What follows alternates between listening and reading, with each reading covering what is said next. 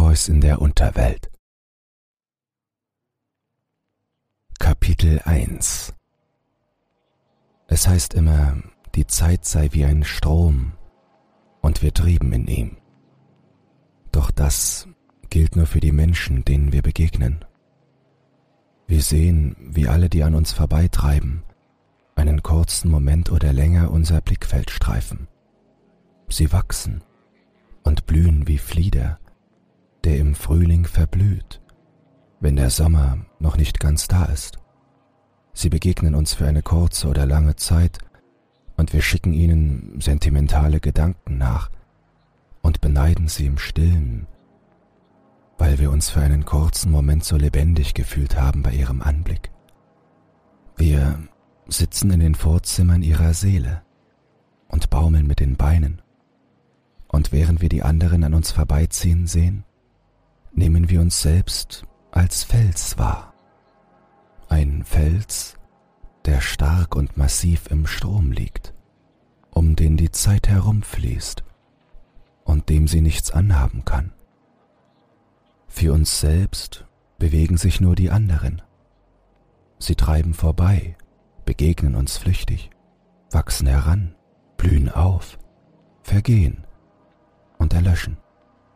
Wir selber glauben von uns, dass wir uns gegen die Zeit stemmen und bleiben, wer wir sind, bis wir am Ende unser Spiegelbild im Wasser sehen und uns wundern, wie unser Haar so grau und unsere Augen so müde geworden sind.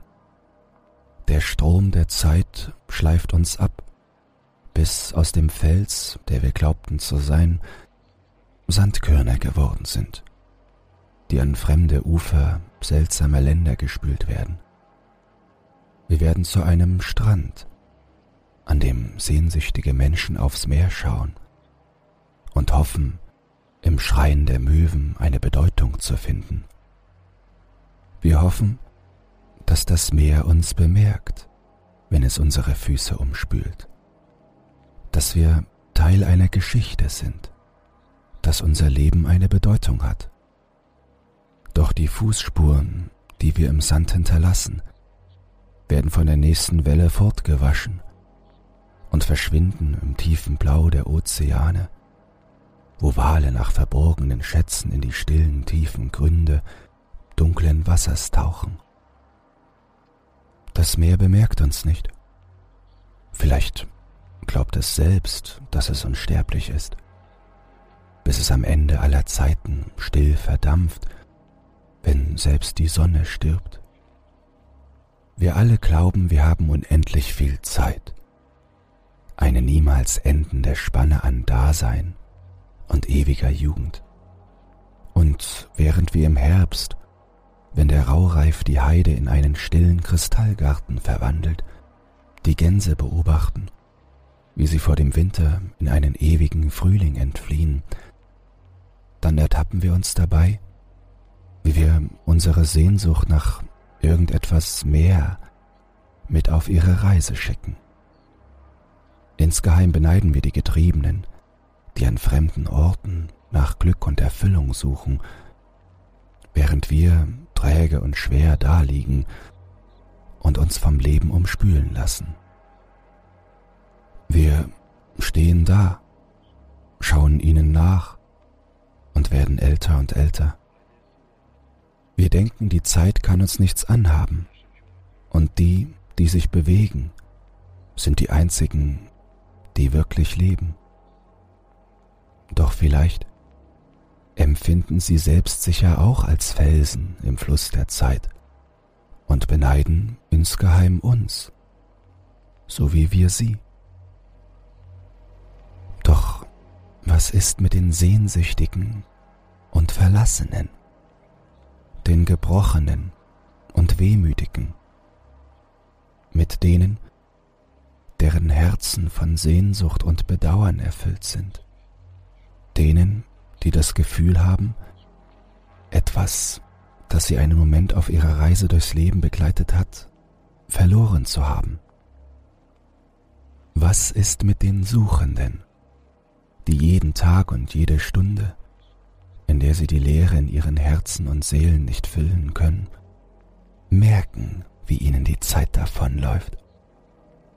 Sie stemmen sich gegen den Mahlstrom des Vergehens und Vergessens, werden darin aufgerieben und zermahlen und verbringen alle Zeit, die ihnen bleibt, mit einer Suche, von der sie nicht wissen, ob sie jemals endet. Die Zeit vergeht. Und was bleibt? Sonnenstrahlen fielen golden durch den Höhleneingang. Sie fluteten warm und freundlich in die Dunkelheit, und Orpheus hielt einen Moment inne, um sich in ihnen zu wärmen. Zu lange schon hatte er keine Sonne mehr gesehen. Er schloss die Augen und genoss den kurzen Moment. Dann seufzte er, straffte die Schultern und ging auf den Höhlenausgang zu. Vor ihm fiel ein weites Land sanft ab zum Meer. Es glitzerte in der Ferne wie ein blaues und türkises Juwel. Die Sommerluft roch nach Leben und barg das Gefühl von leisem, stillem Frieden. Einem Moment, der war, wie er sein sollte, wie die Götter ihn erdacht haben mochten. In einiger Entfernung wogte ein Kiefernwald im Sommerwind und trug seinen charakteristischen, würzigen Geruch zu dem Mann, der im Höhleneingang stand und ihn tief einatmete. Die Kiefern gingen über in eine weite, satte und grüne Wiese. Korn und Mohnblumen schmückten sie und boten Bienen und Schmetterlingen Nahrung. Ein Paradies.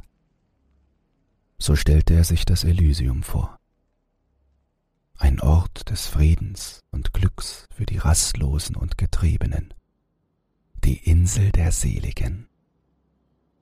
In der Ferne nahe dem Meer blinkte etwas in der Sonne.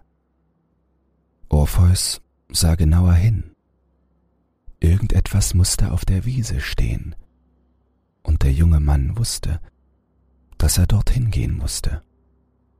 Er musste immer dorthin gehen, wo etwas seine Aufmerksamkeit weckte. Sicher, er konnte sich entscheiden, einfach auf der Wiese zu bleiben. Er konnte sich in den Schatten der Kiefern legen und seine Gedanken aufs Meer hinausschicken. Er hätte vermutlich eine Ewigkeit Zeit, dies zu genießen. Und der Moment wäre für ewig perfekt ein ewig währender Traum. Doch das Blitzen in der Ferne würde bleiben.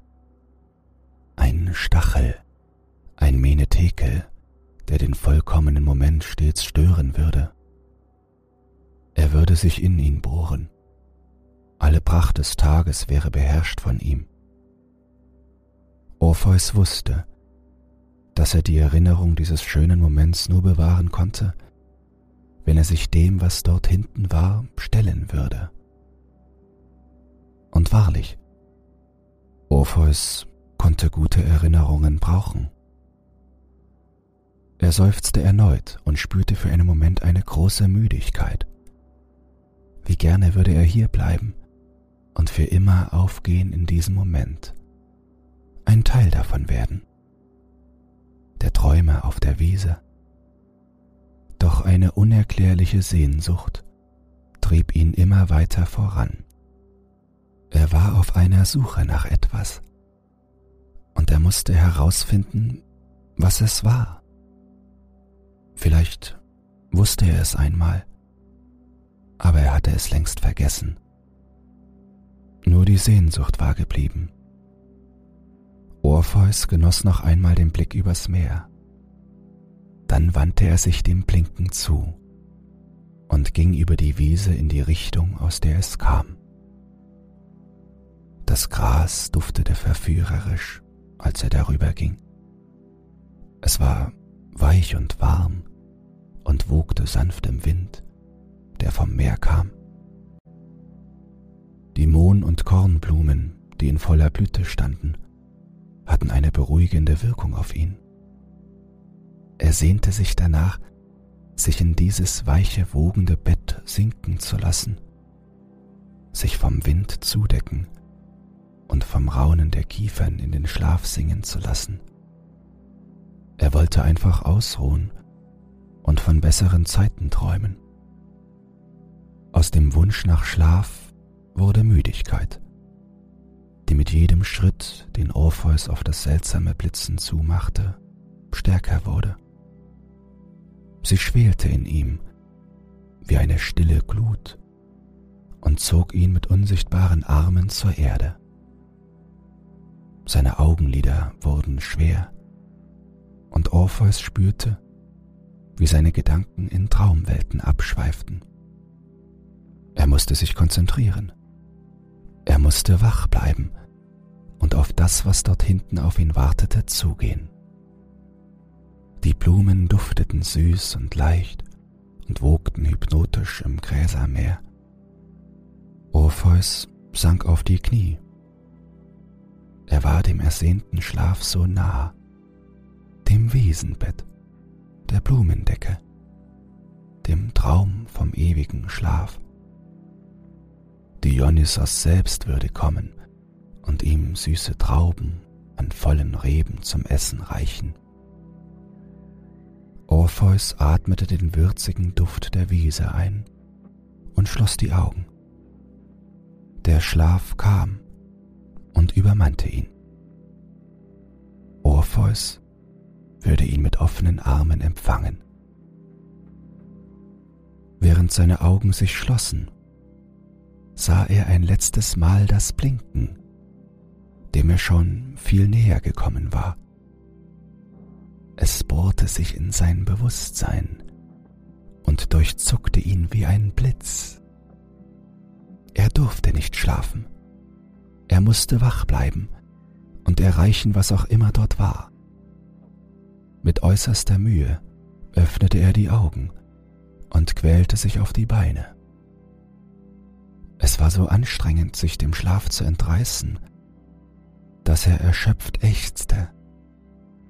Der junge Mann hatte das Gefühl, als bliebe alle Kraft und alle Energie, die er hatte, auf der Wiese liegen. Kraftlos und ausgelaugt stand er müde und wankend auf der Wiese und schrie erschöpft in den blauen Himmel. Er sammelte den letzten Rest an Kraft und schleppte sich weiter auf das Blitzen zu. Im Näherkommen sah er, dass es ein goldener Thron war. Ein Mann saß darauf und schaute aufs Meer. Als Orpheus den Thron erreichte, schwand die Müdigkeit. Der Mann lächelte ihn mit einem warmen, liebevollen Lächeln an.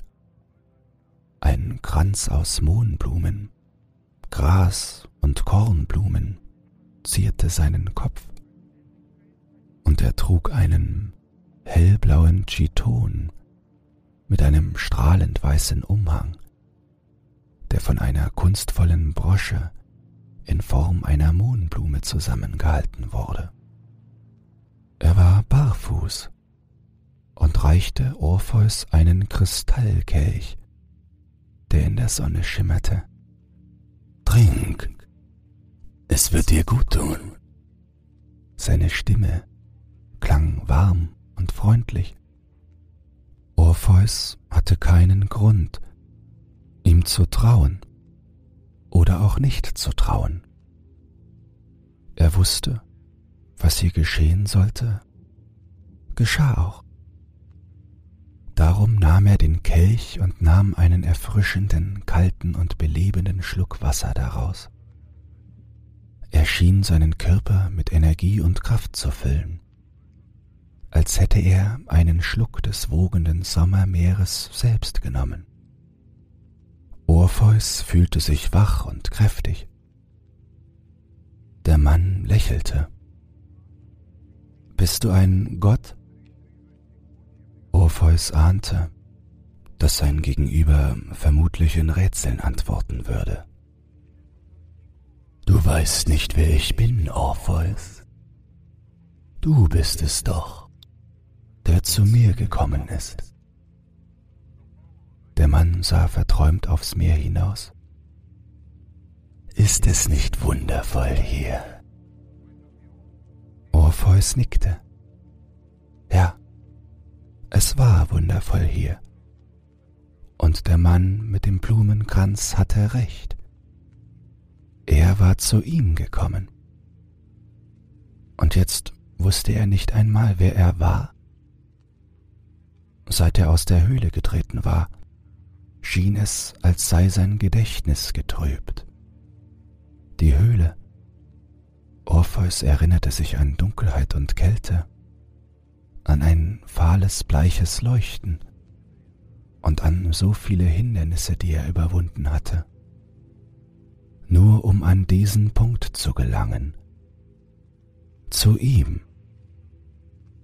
Nein, er wusste nicht, wer er war. Und er wusste auch nicht, was er von ihm wollte. Wer bist du? Orpheus fragte sich, ob er die Antwort wissen wollte. Der Mann lächelte aufs Meer hinaus. Warum bist du hier, Orpheus? Ich weiß es nicht, gab der junge Mann zu und fühlte sich unwohl dabei. Ich suche etwas, aber ich hab vergessen was. All deine Mühen, all dein Kämpfen, deine Tränen, das Blut, das du vergossen hast, all die Gefahren, denen du dich gestellt hast, um hierher zu gelangen. Und nun stehst du hier, fragst nach meinem Namen und dem Grund deines Kommens. Der Mann wandte sich ihm zu und sah ihn an. Seine Augen waren grün, tiefblau, türkis und schwarz zugleich. Wie lange bist du schon unterwegs, Orpheus? Orpheus wusste es nicht mehr. Seit Ewigkeiten vielleicht. Er hatte sich durch Berge und Schluchten, Wüsten und Wälder voller Gefahren und Dornen geschlagen. Er hatte mit Monstern und wilden Tieren gekämpft. Er hatte sich Dutzenden Herausforderungen gestellt und zahllose Abenteuer erlebt, immer getrieben von dem Gedanken voranzugehen. Doch wohin? Was war denn noch sein Ziel? Orpheus hatte letztlich alle Hindernisse überwunden, nur um sich dem Nächsten gegenüberzusehen. Als letztes war er in den Berg gegangen, und hatte sich dort eine kalte Düsternis vorangekämpft. Daran erinnerte er sich. Wie lange war er dort gewesen? Einen Tag? Eine Woche? Er hatte kein Gefühl mehr für Zeit. Sein Körper war zerschunden und seine Kleider zerrissen. Er war so lange unterwegs gewesen. Wie lange? Das wusste er nicht mehr. Ich weiß es nicht, gab Orpheus zu. Du bist hier, um etwas von mir zu erbitten, nicht wahr? lächelte der Mann. Zu erbitten? Orpheus war verwirrt. Was sollte er an diesem friedlichen Ort von einem Mann erbitten, den er nie zuvor gesehen hatte. Armer Mensch. In der Stimme des Mannes schwang aufrichtiges Bedauern mit. So viel Mühe nimmst du auf dich, stellst dich so vielen Herausforderungen. Und dann, wenn du am Ziel bist, weißt du nicht mehr warum er lachte. Ich gebe dir gerne diesen Ort, Orpheus. Du kannst hier bleiben. Für immer. Du wirst keinen Hunger fühlen, keinen Durst. Ich schenke dir diesen ewigen Moment als Trost und Belohnung für deine Mühen einen tiefen Schlaf und schöne Träume. Ein betörender Duft von Mohnblumen ging von dem Mann mit dem Blumenkranz aus. Beinahe war Orpheus geneigt, sein Angebot anzunehmen. Zu schön war es hier. Doch er wollte herausfinden, warum er gekommen war. Wer bist du? fragte Orpheus. Ich bin der, den du gesucht hast. Ich bin Hypnos. Hypnos machte einen Schritt auf Orpheus zu. Etwas veränderte sich. Es wurde kälter. Das Meer war aufgepeitscht und die Blumen bogen sich verzweifelt unter einem stärker werdenden Wind hin und her. Aus dem Raunen der Kiefern wurde ein aufgeregtes, feindseliges Flüstern. Hypnos? Der Gott der Träume? Ich. Ich bin. in der Unterwelt? Die Erkenntnis jagte Orpheus einen Schauer über den Rücken. Hypnos schien zu wachsen. Aus seinem Blumenkranz wuchsen Dornen und seine Haut wurde fahl. Seine Gewänder rissig und spröde. Warum bist du hier, Orpheus? Seine Stimme klang drohend und brach sich in allem, was ihn umgab. Sprich! Orpheus spürte, dass er am Ende einer wichtigen Reise und dies seine Hauptprüfung war. Verzweifelt grub er in seinen Gedanken nach einem Hinweis darauf, warum er gekommen war. Der Wind zerrte kalt und schneidend an seinen Gewändern. Der Himmel war schwarz Blitze zuckten in der Ferne vor einem aufgewühlten, tobenden Meer. In der Ferne brachen Bäume unter dem Sturm.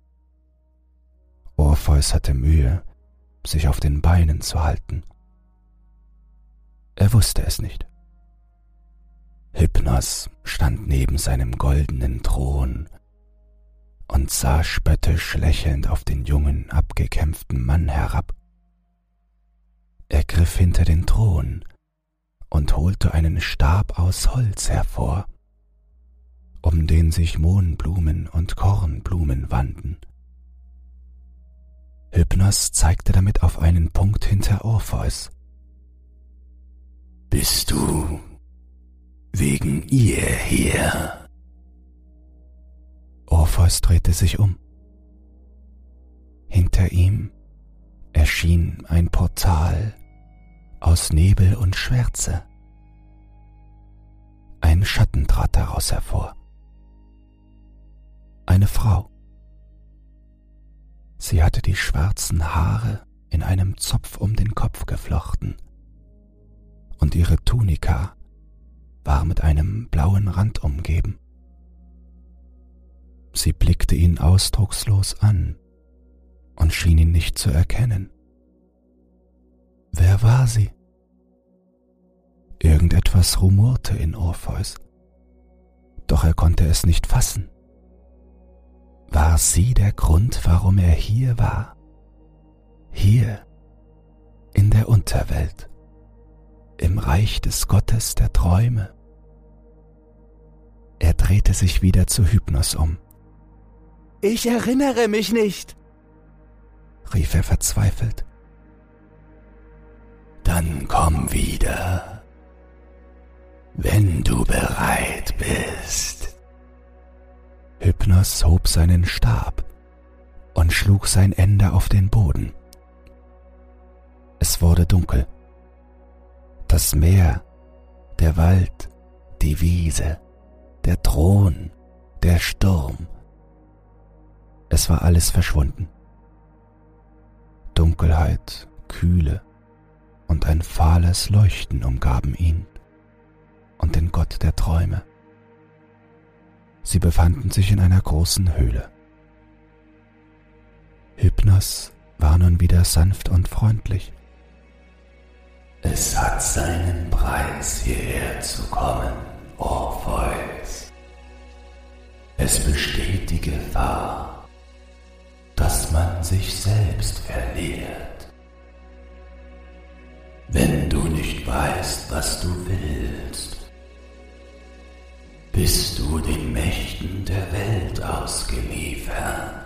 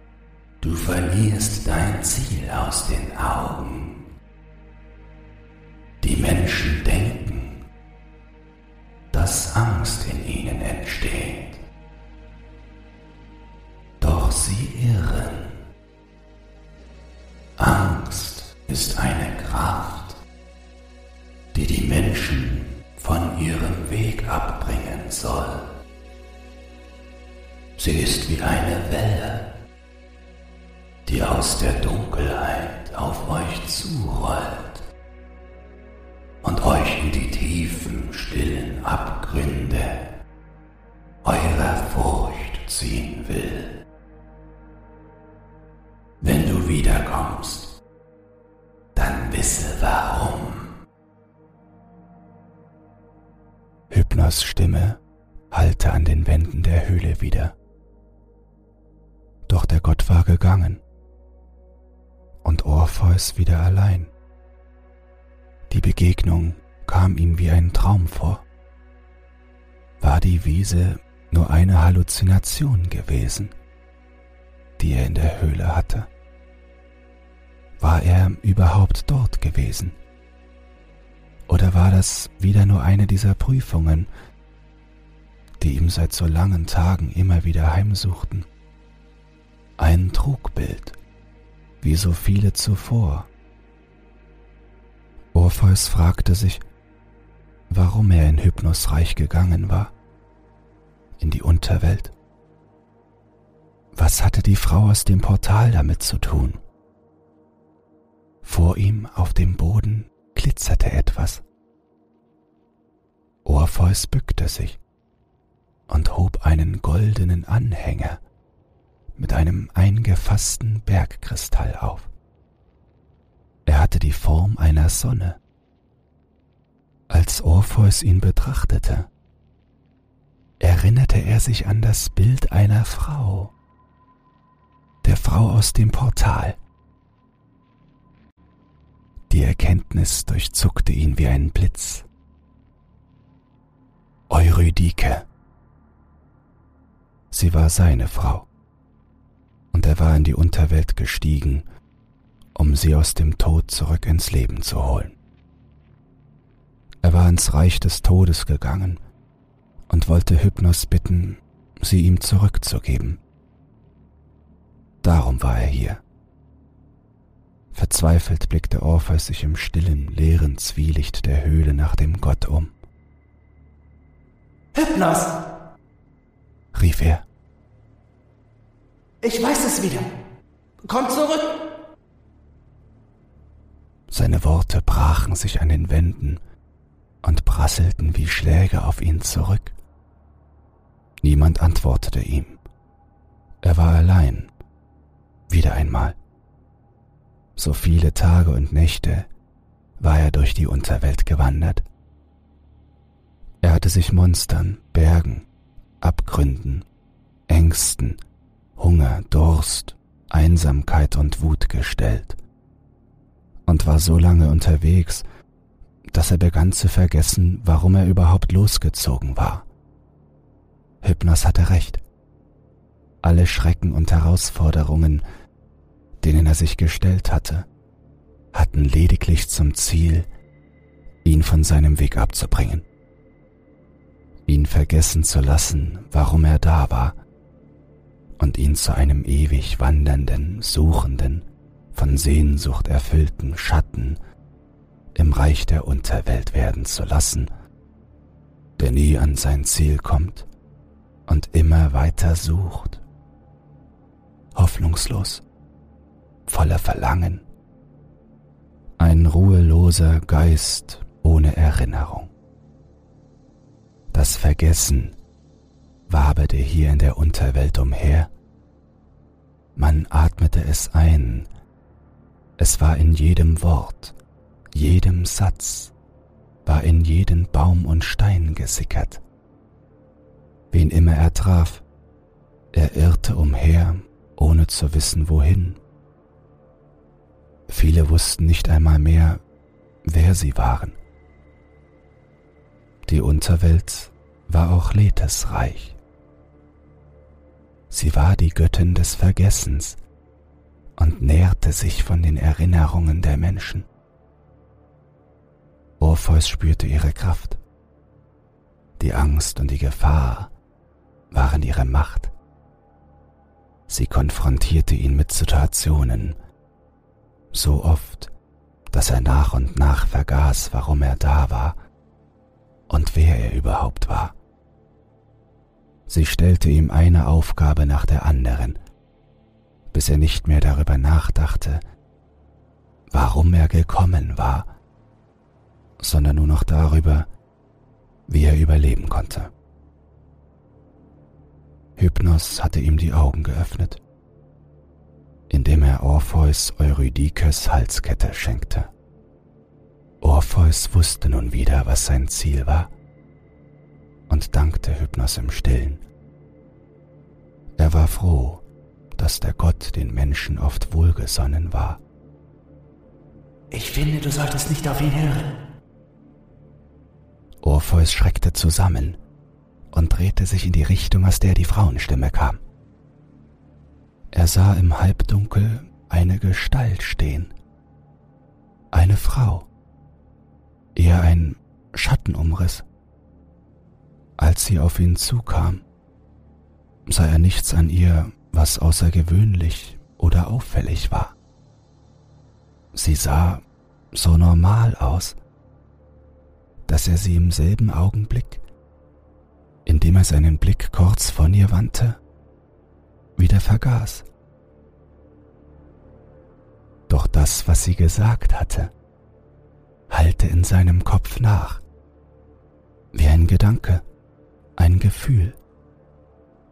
Er schüttelte den Kopf und ging los, um den Ausgang der Höhle zu finden. Er musste Hypnos wiederfinden und Eurydike zurückholen. War da nicht gerade eine Stimme gewesen? Oder hatte er es sich nur eingebildet? Orpheus hielt inne. Vor ihm stand eine Frau im Zwielicht. Er sah sie nur als Schatten. Du musst vorsichtig sein hier drin, sagte sie. Die Schatten um dich herum sind tief und bergen viele Gefahren. Orpheus sah sich um und wieder vergaß er im selben Moment die Gestalt und ihre Worte. Doch ein nagendes Unwohlsein blieb in ihm zurück, eine schale Angst.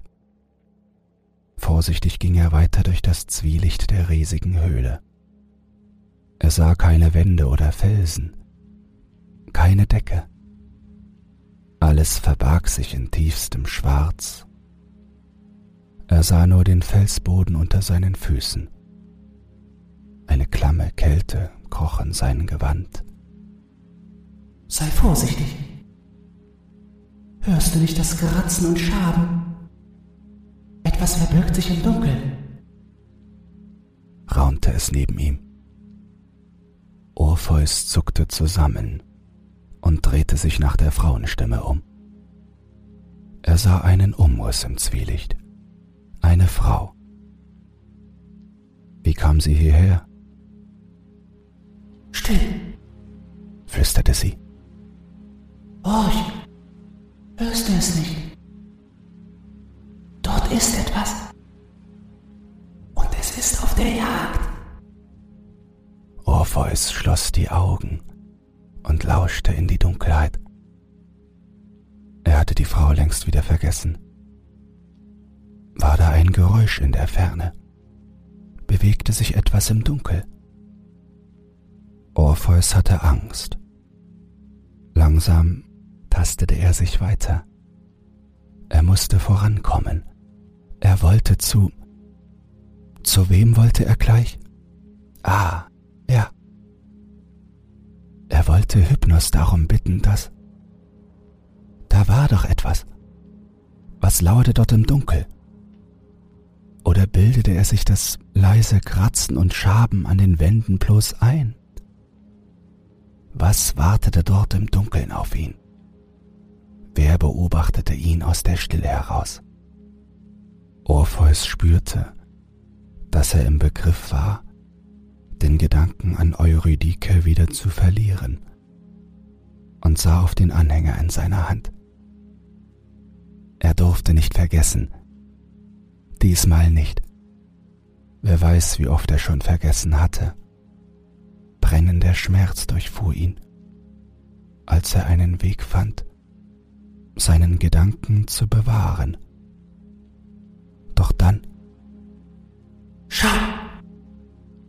sagte die Frauenstimme. Er drehte sich um, um zu sehen, wer dort gesprochen hatte. Orpheus blieb stehen und vergaß die Frauenstimme sofort wieder. Vor ihm sah er die Höhlenwand. schau genau hin. Orpheus sah sich nach der Stimme um, sah aber niemanden. Er starrte ins Zwielicht auf die Felswand vor ihm. Es schien, als pulsiere sie leicht. Orpheus ging einige Schritte darauf zu, um besser sehen zu können. Und er starrte. Unfassbares Grauen lähmte ihn, als er erkannte, dass vor ihm an der Wand, beinahe unsichtbar, eine riesenhafte dunkle Jagdspinne saß und ihn mit toten schwarzen Augen ansah. Ihr Hinterleib hob und senkte sich leicht. Sie lauerte auf ihn. Orpheus war vor Entsetzen wie gelähmt. Lauf, Orpheus. Ich passe auf, dass sie dir nicht folgt. raunte eine Frauenstimme neben ihm. Obgleich Orpheus sie direkt wieder vergaß, löste sie seine Erstarrung.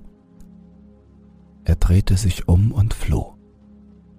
Er rannte tief in den Berg hinein, bis er erschöpft an den Feuerseen tief im Inneren einschlief. Von dort zog Orpheus in ferne Länder und Reiche, in lange Jahre voller Schrecken, Prüfungen und Herausforderungen, in denen er vergaß, warum er überhaupt gekommen war. Nur eine stille Sehnsucht trieb ihn voran und ließ ihn rastlos immer weiter suchen, ohne zu wissen wonach, bis er eines Tages einen Lichtschein im Zwielicht sah. Sonnenstrahlen fielen golden durch den Höhleneingang. Sie fluteten warm und freundlich in die Dunkelheit, und Orpheus hielt einen Moment inne, um sich in ihnen zu wärmen. Er schloss die Augen und genoss den Moment. Dann seufzte er, straffte die Schultern und ging auf den Höhlenausgang zu. Vor ihm fiel ein weites, von sanften Hügeln durchzogenes Land, sanft ab zum Meer. Es glitzerte in der Ferne wie ein blaues, türkises Juwel. Die warme Luft roch nach Leben und vor allem nach einem leisen, stillen Frieden. Einen Moment, der war, wie er sein sollte, wie die Götter ihn erdacht haben. In einiger Entfernung wogte ein Kiefernwald im sanften Wind und trug seinen charakteristischen, würzigen Geruch zu dem Mann, der im Höhleneingang stand und ihn tief einatmete. Der Wald ging über in eine satte grüne Wiese. Korn und Mohnblumen schmückten sie und boten Bienen und Schmetterlingen Nahrung. Es war ein ungewohnter Moment des Friedens und des Ankommens. Er hatte das Gefühl, diesen Ort zu kennen.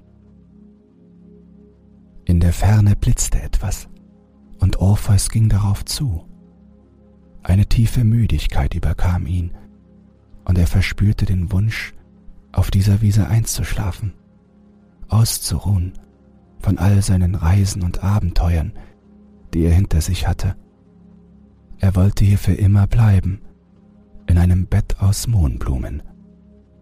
Der Schlaf zerrte an ihm und flüsterte. Doch Orpheus blieb wach und kämpfte sich weiter zu dem Blitzen vor. Auf der Wiese stand ein goldener Thron. Auf ihm saß ein Mann mit einem Haarkranz aus Gras Mohnblumen und Kornblumen. Er lächelte ihn an. Hallo Orpheus, sagte er mit einer warmen, angenehmen Stimme. Wie geht es dir? Orpheus war verwirrt. Du kennst mich? Der Mann lächelte. Natürlich. Warum bist du hier? Orpheus wusste es nicht. Bist du ein Gott? fragte er und hatte Angst vor der Antwort.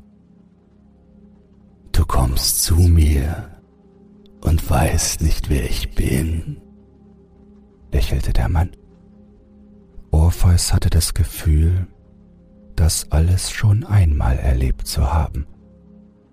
Es war, als kenne er diese Situation das quälende Gefühl, in einem Moment zu sein, von dem er genau wusste, wie er ablaufen würde. Er zermarterte sich sein Gehirn. War da etwas? Warum war er hier? Warum war er an diesen Ort gegangen? Ich sehe, vielleicht bist du noch nicht bereit, sagte der Mann und holte einen Stab hinter dem Thron hervor. Orpheus ahnte, dass dieser Moment wichtig war und kramte hektisch in seinen Erinnerungen. Verzweifelt raufte er sich die Haare und sein Blick fiel dabei auf seinen Arm. Er hatte überall Kratzer, Wunden und blaue Flecke von seinen Abenteuern. Doch die Narben auf seinem Arm waren schon alt und verheilt. Er schaute sie an. Erkenntnis durchfuhr ihn, und er erinnerte sich. Er erinnerte sich daran, wie er in der Höhle den goldenen Anhänger genommen hatte und sich damit ihren Namen ins Fleisch geschnitten hatte, damit er ihn nicht noch einmal vergessen würde. Eurydike, rief er atemlos und erinnerte sich an alles. Daran, wie er um sie getrauert hatte, als sie an einem Schlangenbiss starb. Daran, wie er den Plan fasste, sie von den Toten zurückzuholen und in die Unterwelt gestiegen war. Daran, wie er so viele Tage, Nächte, Monate durch das Reich des Todes, der Schatten, des Vergessens und des Schlafs geirrt war und Stück für Stück vergaß, warum er überhaupt gekommen war. Er erinnerte sich an Hypnos und daran, ihn schon oft getroffen zu haben, doch er hatte jedes Mal vergessen, worum er ihn bitten wollte, und Hypnos schickte ihn immer wieder auf die Suche nach seinen Erinnerungen. Orpheus sank auf die Knie.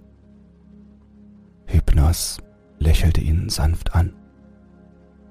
Hat deine Suche endlich ein Ende, Orpheus? Seine Stimme war warm und sanft.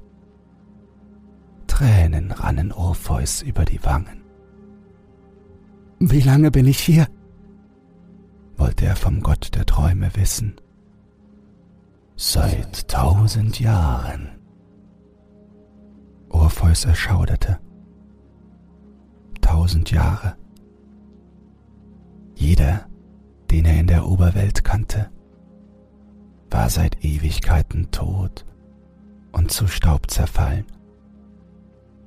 Tausend Jahre war er durch die Unterwelt geirrt, auf der Suche nach seiner großen Liebe. Ich bitte dich, gib mir Eurydike zurück, bat er. Du hast dir einen Moment der Erlösung verdient. Orpheus, sagte Hypnos sanft.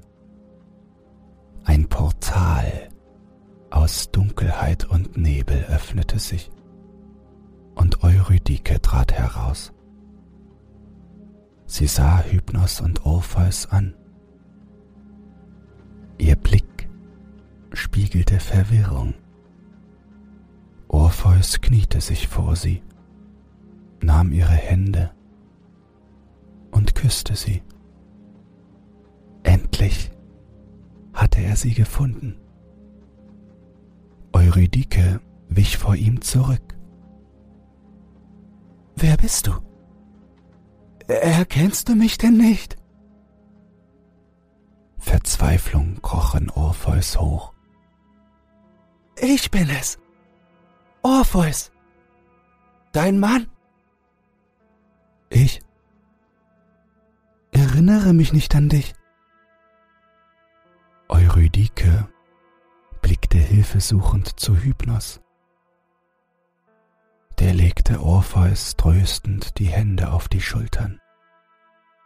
Sie ist seit tausend Jahren tot, mein Freund. Sie hat längst vergessen, was die Oberwelt für sie war. Die Welt der Lebenden ist nicht einmal mehr eine Erinnerung für sie. Die, die du vor dir siehst, ist die, die du in Erinnerung hast. Orpheus, ein Trugbild. Sie selbst hat jede Erinnerung an ihr selbst verloren. Sie ist ein Schatten, eine Seele geworden. Auch du bist für sie nicht mehr als ein leises Echo eines fernen Gefühls. Hypnos strich Orpheus mit der Hand über die Augen, und Orpheus sah, wer Eurydike jetzt war. Ein fahler, leuchtender Schatten, wie ein Licht, ohne Gesichtszüge oder etwas, das sie zu dem machte, weswegen er in die Hölle hinabgestiegen war, um es wiederzuholen.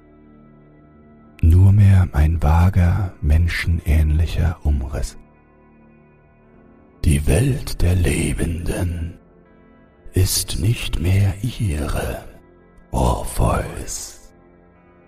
Hypnos machte eine Handbewegung und das Portal mit dem Schatten verschwand. Nach einem Jahr hättest du sie vielleicht zurückbringen können. Vielleicht auch nach zehn, aber nicht nach so langer Zeit. Lass sie gehen. Du konntest sie tausend Jahre nicht gehen lassen. Du hast sie schon oft gefunden und sie hat sich nicht mehr an dich erinnert. Darum hat Persephone es verweigert, sie wieder ins Leben zu schicken. Und du bist zu mir gekommen, damit ich dir wenigstens einen Traum von ihr geben kann. Du kannst hier bleiben, Orpheus. Ich schenke dir diesen Moment, diese Wiese und den Ozean und alle Welten, die du dahinter zu erdenken vermagst. Und sie kann hier bei dir sein, für immer. Aber du bist der Gott der Träume. Orpheus schluckte. Sie wäre nur ein Trugbild. Oder? Würde es dich trösten? Du könntest vergessen, dass sie nichts weiter ist als eine Vision. Die echte Eurydike ist nur mehr ein Schatten. Sie wandert im Hades umher, auf der Suche nach den elysischen Feldern. Ich kann sie dir nicht zurückbringen, mein Freund. Diese Macht habe ich nicht. Orpheus sank in sich zusammen und schluchzte. Es war alles umsonst gewesen. Er hatte versagt. Eurydike war fort und er war allein. Er weinte eine lange Zeit, vielleicht jahrelang, und Hypnos blieb an seiner Seite und tröstete ihn. Nach einer langen Zeit der Trauer versiegten Orpheus Tränen und er stand auf. Hypnos, bring mich zum Tor der Unterwelt. Ich möchte zurück. Der Gott der Träume schlug seinen Stab auf den Boden, und die Wiese, das Meer und die Sommerlandschaft verschwanden. Orpheus fand sich an einem großen hölzernen Tor wieder. Nebel stand über einem sumpfigen Gelände. Brennende Fackeln hingen in eisernen Fassungen an dem riesigen Tor. Hybnas war fort. Am Tor stand eine Gestalt. Sie sah aus wie ein Schatten, der in einen schwarzen, zerschlissenen Umhang gehüllt war. Unter seiner Kapuze war nur Schwärze. Es war Charon, der Fährmann und Torwächter. Er sah Orpheus an und rührte sich nicht. Orpheus ging auf das Tor zu, doch die Gestalt versperrte ihm den Weg. Ich bitte dich, lass mich passieren. Ich möchte wieder in die Welt der Lebenden. In eurem Reich habe ich mich lange genug verloren. Ich bin es, Orpheus, sagte er. Die Gestalt sah ihn ausdruckslos an und machte keine Anstalten, ihn vorbeizulassen. Dann zeigte sie nach rechts. Als Orpheus ins Dunkel sah, erblickte er im Schein der Fackel undeutlich einen Steintisch. Was ist da? fragte er Charon. Der sah ihn wortlos an. Langsam ging Orpheus auf den Steintisch zu. Als er näher kam, stellten sich seine Nackenhaare auf und Entsetzen packte ihn. Auf dem Steintisch lag ein Skelett. In den Händen hielt sie eine alte, verwitterte Leier. Eine Gänsehaut kroch über Orpheus Körper. Alles hat seinen Preis, sagte Charon mit einer Stimme, die klang, als würden Knochen zwischen den Mühlsteinen der Verdammnis zu Staub zermahlen. Orpheus wandte sich langsam zu ihm um. Grauen erfasste ihn, als die Gestalt weitersprach. Glaubst du wirklich, ein Liebender könnte das Reich des Todes betreten? Du gehörst nicht mehr in die Welt der Liebenden, seit du das Gift getrunken hast, um dieses Reich zu betreten. Geh, Orpheus, geh heim, geh heim zu deinen Brüdern und Schwestern, den Toten. Orpheus fiel neben seinen Knochen auf die Knie und weinte. Wir alle treiben im Strom der Zeit. Ich, ihr, die Felsen, die Gänse im Herbst, die Sehnsüchtigen und auch die Suchenden und Verdammten. Orpheus hatte gefunden, was er gesucht hatte, und es hatte ihm keinen Frieden gebracht. Und so wandte er sich dem Reich des Todes zu und ging auf die Suche nach dem einzigen, was sein gebrochenes Herz wieder heilen konnte. Er ging zurück in die Unterwelt und suchte nach dem Vergessen.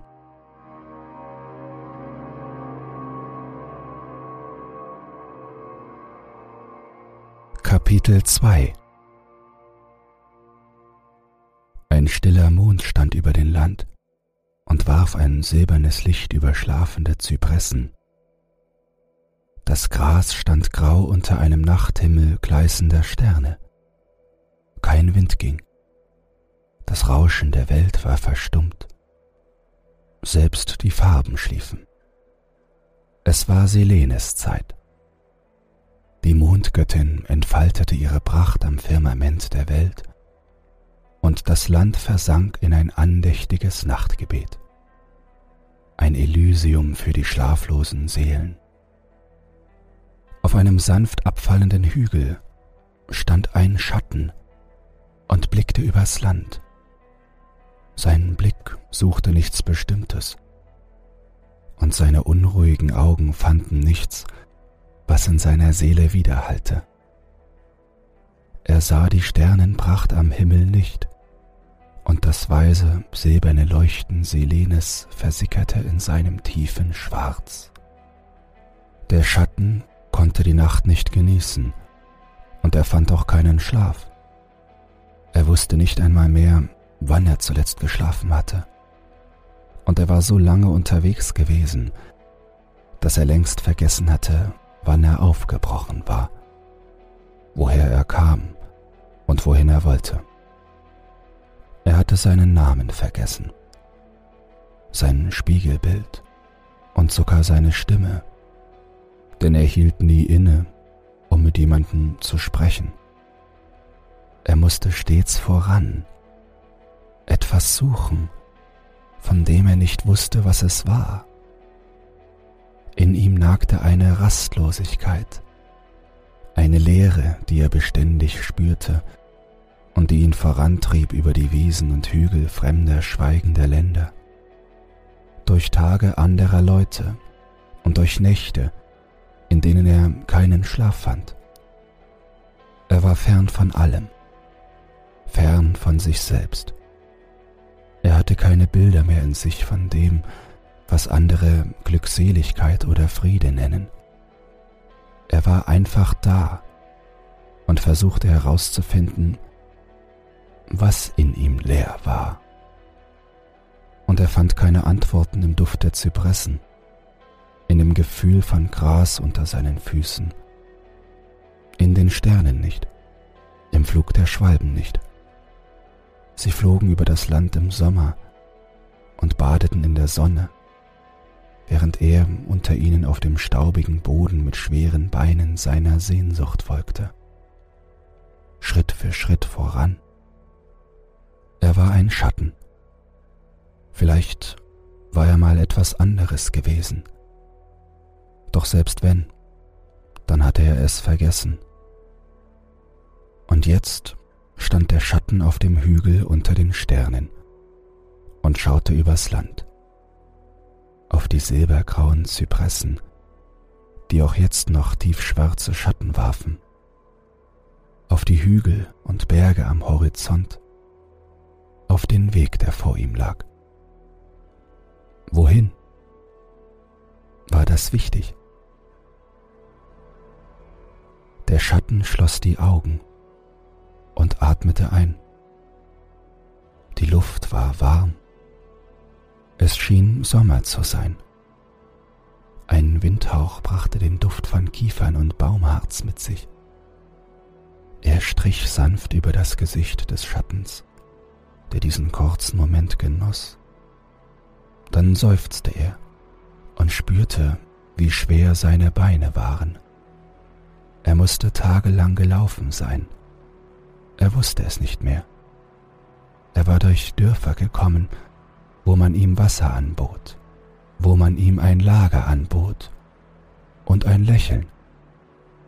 Er hatte das Wasser genommen und war weitergezogen, immer weiter, und er war nirgendwo angekommen. Dieses Land war nie von Dionysos Gefolge mit Wein und Freuden gesegnet worden. Das Land, durch das der Schatten wanderte, lag fern von allem unter dem Firmament, das Atlas mit unsagbaren Mühen stützte. Jetzt überkam ihn Müdigkeit, und er überlegte, ob er sich zum Schlafen hinlegen sollte. Seine Augen waren schwer. Er sank auf die Knie. Er war so erschöpft, dass er nicht einmal aufblickte als er Schritte durch das Gras auf sich zukommen hörte. Der Schatten sah nur einen milden Lichtschein, den die Gestalt mit sich brachte. Eine Hand legte sich auf seine Schultern. Sanft, beinahe tröstend.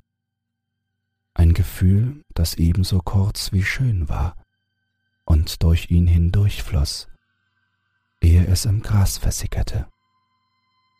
Dein Schicksal dauert mich, mein Freund, hörte der Schatten eine sanfte, wohlklingende Stimme leise sagen. Die Welt ist still geworden. In ihr fehlt deine Stimme. Traurigkeit überkam den Schatten, als er die Worte des Fremden hörte.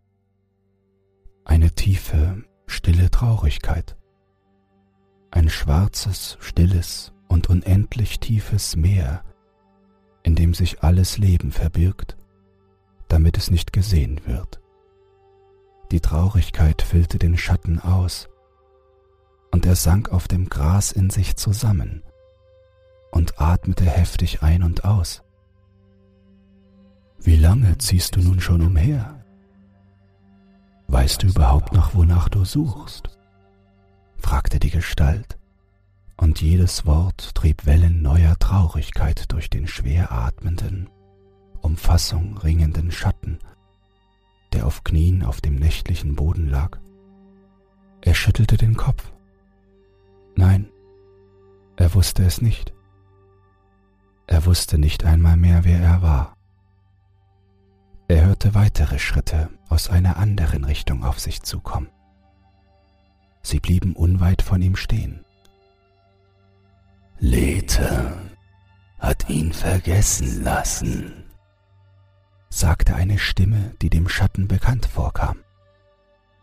Warum straft ihr die Seelen hier? Warum geleitet ihr sie nicht zu den elysischen Feldern, wo sie in Frieden dem ewigen Frühling entgegenlächeln können? fragte die erste Stimme sanft. Verwechsle nicht Strafe mit Gnade, entgegnete die zweite Stimme. Die Friedvollen dürfen das Land des ewigen Frühlings sehen. Die Friedleeren müssen den Frieden erst finden. Dann öffnet sich ihr Weg ins Elysium. Wie soll er Frieden finden, wenn er nicht einmal mehr weiß, wer er ist? fragte die erste Stimme. Wie soll man Frieden finden, wenn man stets weiß, wer man ist, was man getan hat oder verloren, wenn man immer voll ist von sich selbst? Entgegnete die zweite Stimme und lachte ein freundliches Lachen. Man muss leer sein, um sich mit Neuem zu füllen. Und in ihm ist noch zu viel Schmerz. Ich habe ihm goldene Äpfel geboten, eine Insel des Friedens und ein sanftes Meer. Doch er wählte wunde Füße und schwere Knochen. Die Schritte des zweiten Mannes entfernten sich. Das Elysium ist sich selbst genug. Man geht nicht dorthin und bringt etwas mit. Man geht dorthin, um erfüllt zu werden. Die erste Gestalt kniete sich neben den Schatten. Das sanfte Leuchten, das er bei sich trug, versprühte Wärme, Zuversicht und Frieden. Er holte etwas aus seinem Gewand hervor und nahm die Hand des Schattens. Seine Berührung war liebevoll und fühlte sich gut an. Er legte einen Gegenstand in die Hand des Schattens. Er spürte Holz. Wenn du leer sein musst, um dich mit Friede zu füllen, dann fließe aus in die Welt, mein Freund. Aber vergiss dabei nicht, wer du bist.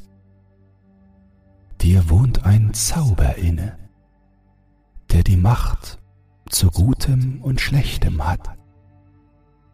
Die Welt ist verlassen von dir. Du bist verlassen von dir. Finde deine Tränen wieder und dann trockne sie. Die Vögel über dir, die dem Frühling entgegenfliegen, kennen ihre Wege und sie gehen sie mit Vertrauen darin, dass alles seine Richtigkeit hat finde auch du Vertrauen darin, dass alles einen Sinn hat. Das Leuchten verblasste und der Schatten blieb allein zurück. Er kniete weiter auf dem Hügel. In seiner Hand spürte er den Gegenstand, den der geheimnisvolle Fremde ihm hineingelegt hatte. Der Schatten stand auf und betrachtete ihn. Es kam ihm vertraut vor, doch er hatte vergessen, was es war. Ein lauer Windstoß kam von den Zypressen herüber und streifte sein Gesicht, streichelte über sein Gewand und fuhr über den Gegenstand. Als der Windhauch ihn berührte, hörte der Schatten ein Geräusch, einen Ton. Er schwebte um ihn herum und rührte tief in ihm ein Gefühl und eine Erinnerung an Farbe. Der Schatten schaute den Gegenstand an, das geschwungene Holz, zwischen dessen Rahmen Saiten gespannt waren. Seine Finger bewegten sich über sie, und der Schatten schloss die Augen und genoss die Töne, als er die Lyra anschlug. Bilder, Gefühle und Erinnerungen durchströmten ihn. Er atmete tief ein, und so, als hätte er nie etwas anderes getan, stand Orpheus unter dem Sternenhimmel im Land der Schatten und sang seine Traurigkeit und seine Sehnsucht in die Nacht.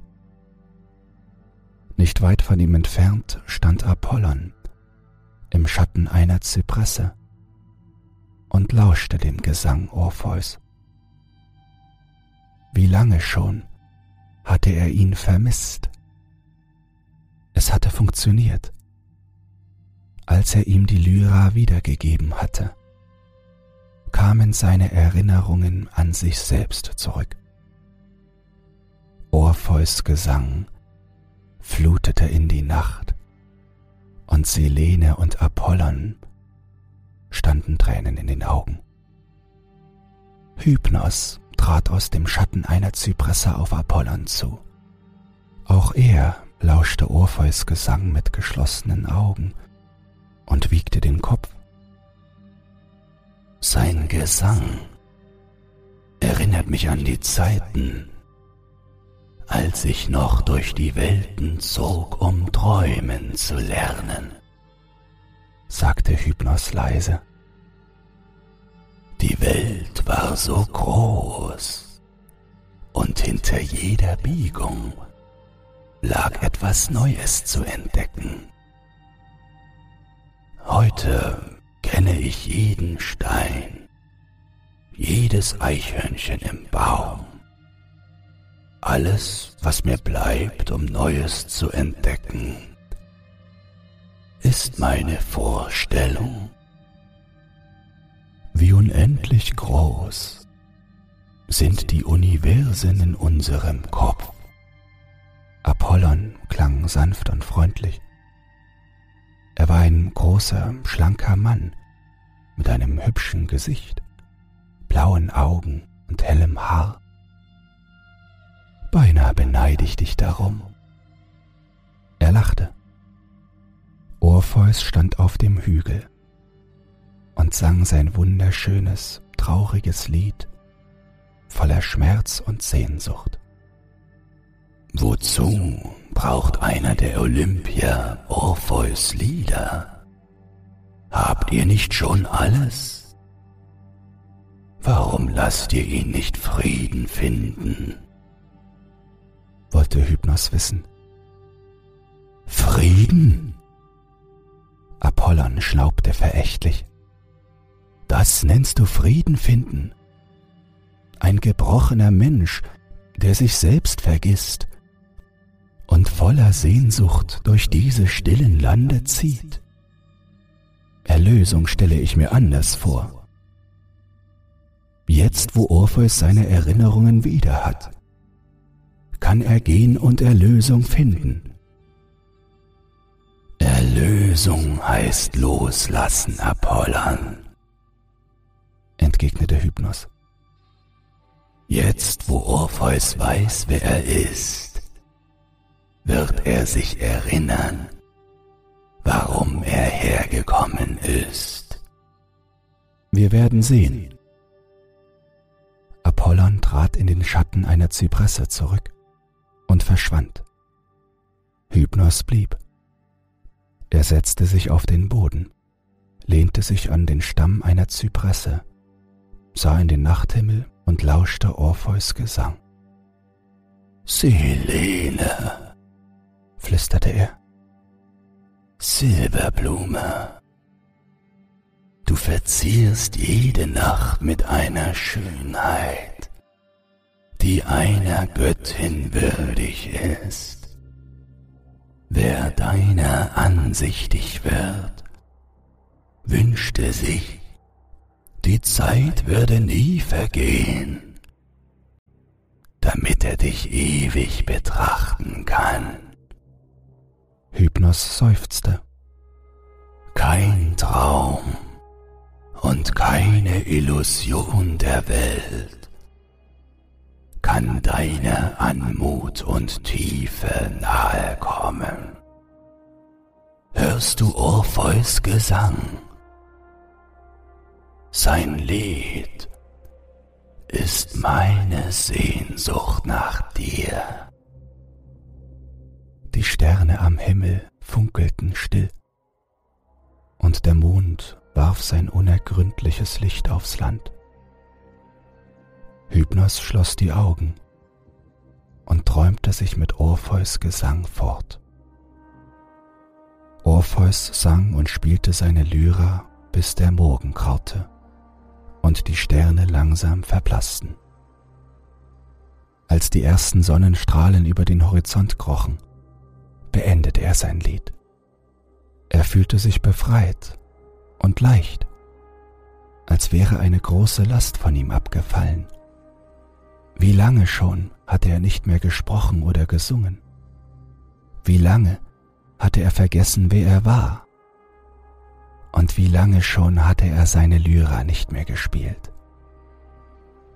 Es schien ihm eine Ewigkeit gewesen zu sein, in der er rastlos und getrieben von von ja wovon? Sehnsucht, Schmerz. Was hatte ihn vorangetrieben? Er erinnerte sich vage an Jahre voller dunkler Höhlen, an Schatten, die an ihm vorübergezogen waren und ihn mit leeren, stummen Gesichtern angeschaut hatten. Er erinnerte sich an Abenteuer, Monster, fremde Völker und stille Dörfer in Tälern, in denen ein dichter Morgennebel lag. Kalter Rauch stieg aus den Kaminen in den Himmel, und er durchquerte so viele von ihnen, ohne sich an ihre Namen zu erinnern. Er war auf der Flucht vor sich selbst, und niemand konnte ihm helfen, seinen Verfolger abzuschütteln. Er floh vor. Ein vages Gefühl nagte an ihm. Er floh nicht. Nicht ganz am Anfang. Er war auf der Suche gewesen. Wonach? Orpheus legte sich ins Gras und schaute in den Himmel. Es schien ein guter Tag zu werden. Der Himmel war blau und einige Schwalben flogen schon jetzt hoch durch den Äther. Einzelne Schäfchenwolken sprenkelten das Blau. Orpheus genoss das Gefühl von Gras unter sich und wurde schläfrig. Der junge Mann schloss die Augen und schlief so schnell ein, dass er nicht mehr hörte, wie über die Wiese Hypnos auf ihn zukam, eine Mohnblume aus seinem Blumenkranz nahm und einen golden schimmernden Staub daraus vorsichtig auf Orpheus Gesicht streute. Orpheus lächelte. Hypnos hatte ihm einen guten Traum geschenkt. Und so schlief der Sänger, den selbst Apollon liebte, das erste Mal seit vielen Jahren wieder ruhig und tief. Als er aufwachte, saß Hypnos noch neben ihm und schaute verträumt in die Ferne. Orpheus fühlte sich stark und ausgeruht. Er hatte schon lange nicht mehr so gut und tief geschlafen, und vor allem hatte er einen schönen Traum. Es tat gut, sich wieder zu erinnern, auch wenn er immer noch nicht wusste, warum er hergekommen war. Neben ihm im Gras lag seine Lyra. Der junge Sänger nahm sie, streichelte über das Holz und lächelte. Hypnos reichte ihm einen Kelch voll erfrischendem kaltem Wasser und einen Teller Früchte, die Orpheus sich schmecken ließ. Ich erinnere mich an dich, sagte er mit vollem Mund. Wir haben uns schon öfter getroffen. Du bist Hypnos, der Gott der Träume. Hypnos nickte. Hast du mir die Lyra gegeben? Mir war, als hätte ich zwei Stimmen gehört, fragte Orpheus den Gott. Ich war es nicht. Ich habe nicht die Macht dazu. Hypnos klang nachdenklich. Es war Apollon selbst. Er gab sie dir beim ersten Mal und er gab sie dir gestern. Beim ersten Mal? Irgendetwas nagte in Orpheus. Wo? Woran erinnerst du dich, Orpheus? Wollte Hypnos wissen. Ich war auf der Suche nach etwas, nach jemandem. Die Erinnerung traf ihn wie ein Schlag. Eurydike. Ich wollte sie finden. Sie war fort. Und ich wanderte durch die Welt auf der Suche nach ihr. Ich. Du. Da war eine Lichtung. Eine Wiese am Meer. Darauf stand ein goldener Thron. Und du warst da. Warum du? Sollte ich nicht die Götter der Toten finden, dass sie Eurydike zurückgeben? Hypnos spürte Traurigkeit in sich. Er ahnte, was jetzt passieren würde. Er war zwar ein Gott, aber er war nicht herzlos, und das Schicksal des jungen Mannes lag ihm am Herzen. Orpheus, du hast sie gefunden. So oft. Du bist in die Unterwelt gestiegen, um sie zu suchen. Alles, was du gefunden hast, war ein Schatten. Ein Schatten, der dich längst vergessen hat. Ein Schatten, der selbst nicht mehr weiß, wer er ist. Darum kamst du zu mir, damit ich dir wenigstens eine Illusion von ihr gebe. Doch das hast du nicht. Warum? Orpheus fühlte sich seltsam bedrückt. Illusionen sind nur Farbenspiele, mein Freund. Hypnos klang jetzt sanft und mitfühlend. Sie fühlen sich gut an. Sie klingen gut. Sie riechen und schmecken gut. Doch sie machen nicht satt. Ich kann dir ein Bild von Eurydike geben doch sie wird in dir eine Leere hinterlassen, die sie nicht mit Liebe füllen kann. Wenn sie dich anlacht, wirst du nichts dabei empfinden. Sie wäre nur ein Spuk, ein Trugbild, wie ein flüchtiger Zauber.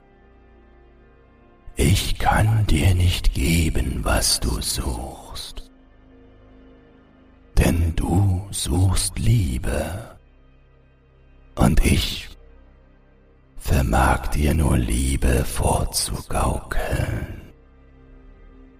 Dann bring mich zu den Lebenden zurück, Hypnos.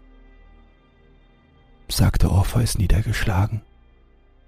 Dein Körper ist schon lange tot, junger Sänger.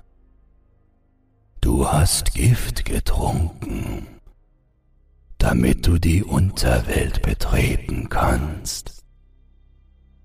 Du kannst nicht mehr zurück. Verstehst du?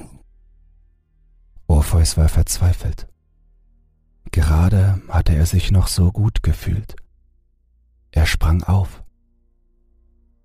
Was? rief er verzweifelt. Was bedeutet das? Dass ich auf ewig durch diese Lande ziehen muss? Ist das das gepriesene Land der Glückseligen? Dieses Reich erdrückt mich mit seiner Stille. Ich kann nicht atmen hier. Du kannst die Wege ins Elysium nur finden, wenn du es schaffst loszulassen. Du musst Frieden finden, deinen Schmerz kannst du dorthin nicht mitnehmen. Er muss hier bleiben. Hypnos lächelte Orpheus an. Ich werde gehen und sie finden. Und ich werde mich von ihr verabschieden und sie dann gehen lassen. Orpheus war aufgewühlt. Wenn du sie findest, wird sie sich nicht an dich erinnern, mein Freund. Es wird dir nichts als Schmerz bringen. Schmerz fühle ich genug. Orpheus war den Tränen nahe. Ich muss einen Weg finden, meinen Schmerz loszulassen. Ich muss Eurydike finden und sie gehen lassen. Orpheus nahm seine Lyra und stürmte den Hügel hinunter. Hypnos sah ihm nach und fühlte sich traurig. Wie gerne hätte er Orpheus das erspart. Der Gott der Träume hörte Schritte hinter sich und wusste, wer dort kam. Er war dabei, alles zu vergessen, Apollon. Nun ist er dabei, alles zu erinnern. Er war unglücklich und hat gelitten, antwortete Apollon. Es ist schmerzhaft, etwas loszulassen, was man so viele Jahre mit sich genommen hat, egal wie schmerzhaft es war, sich frei zu machen von dem, was man war und von dem, was man ist und erlebt hat. Das ist ein langer und harter Weg.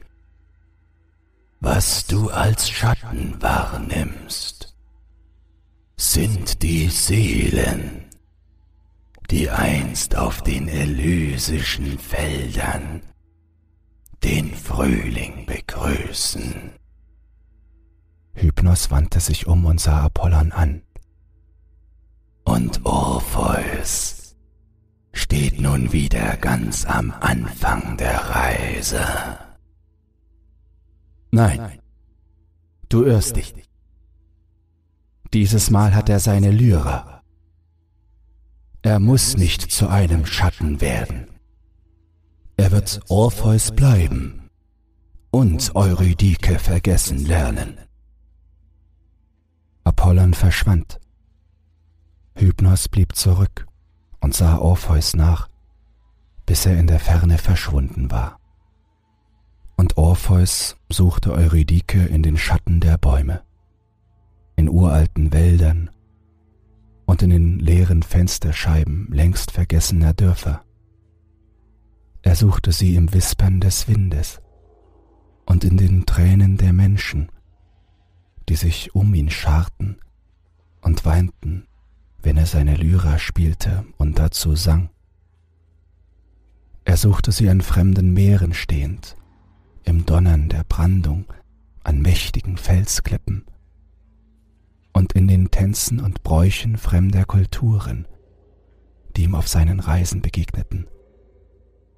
Er fand so viel dort, doch Eurydike fand er nicht. Orpheus ging in die Höhlen und wanderte monatelang durch die Dunkelheit. Er kämpfte mit wilden Tieren und er suchte Eurydike in jedem Schatten, der wortlos an ihm vorüberzog, auf seinem Weg ins Vergessen. Sein Verlangen nach Erlösung und seine Sehnsucht nach ihr trieben ihn voran.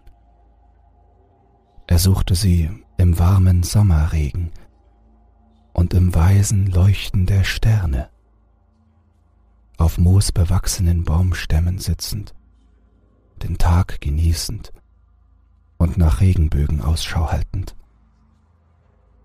Er fand so viel, doch Eurydike fand er nicht. Und mit jedem Tag, an dem er sie nicht fand, wuchs der Schmerz, wurden seine Lieder wehmütiger verzweifelter und trauriger. Seine Suche dauerte Jahre.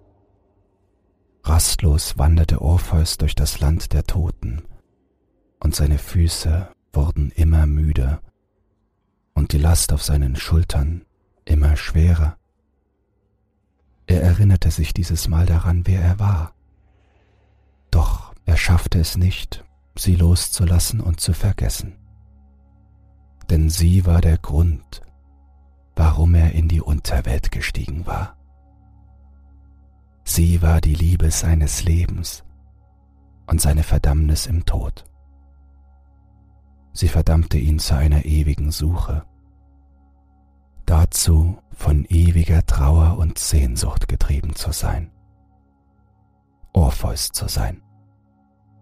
Und überall, wo er hinkam, verzauberte er die Menschen mit seinen sehnsüchtigen Liedern. Nach einer langen Zeit hörte er in der Ferne das Rauschen des Meeres und sah eine Wiese, die ihm sehr vertraut vorkam. Die Sonne schien, und der Wald in der Ferne trug den würzigen Duft von Kiefern zu ihm.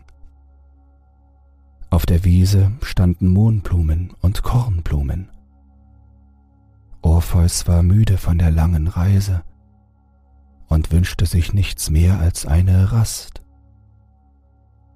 In der Mitte der Wiese stand ein goldener Thron, der im Sonnenlicht funkelte. Ein Mann stand daneben und stützte sich auf ihm ab. Als Orpheus näher kam, sah er, dass der Mann ihn anlächelte.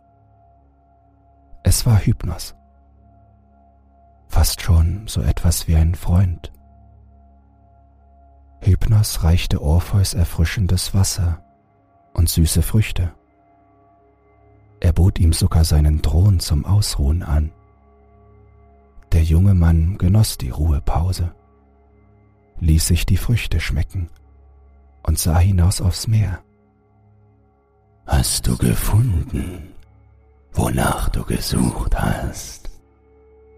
wollte Hypnos wissen. Orpheus schüttelte den Kopf. Er hatte alles Mögliche gefunden, doch sie nicht. Ich weiß nicht. Diese Welt ist so groß. Sie könnte überall sein.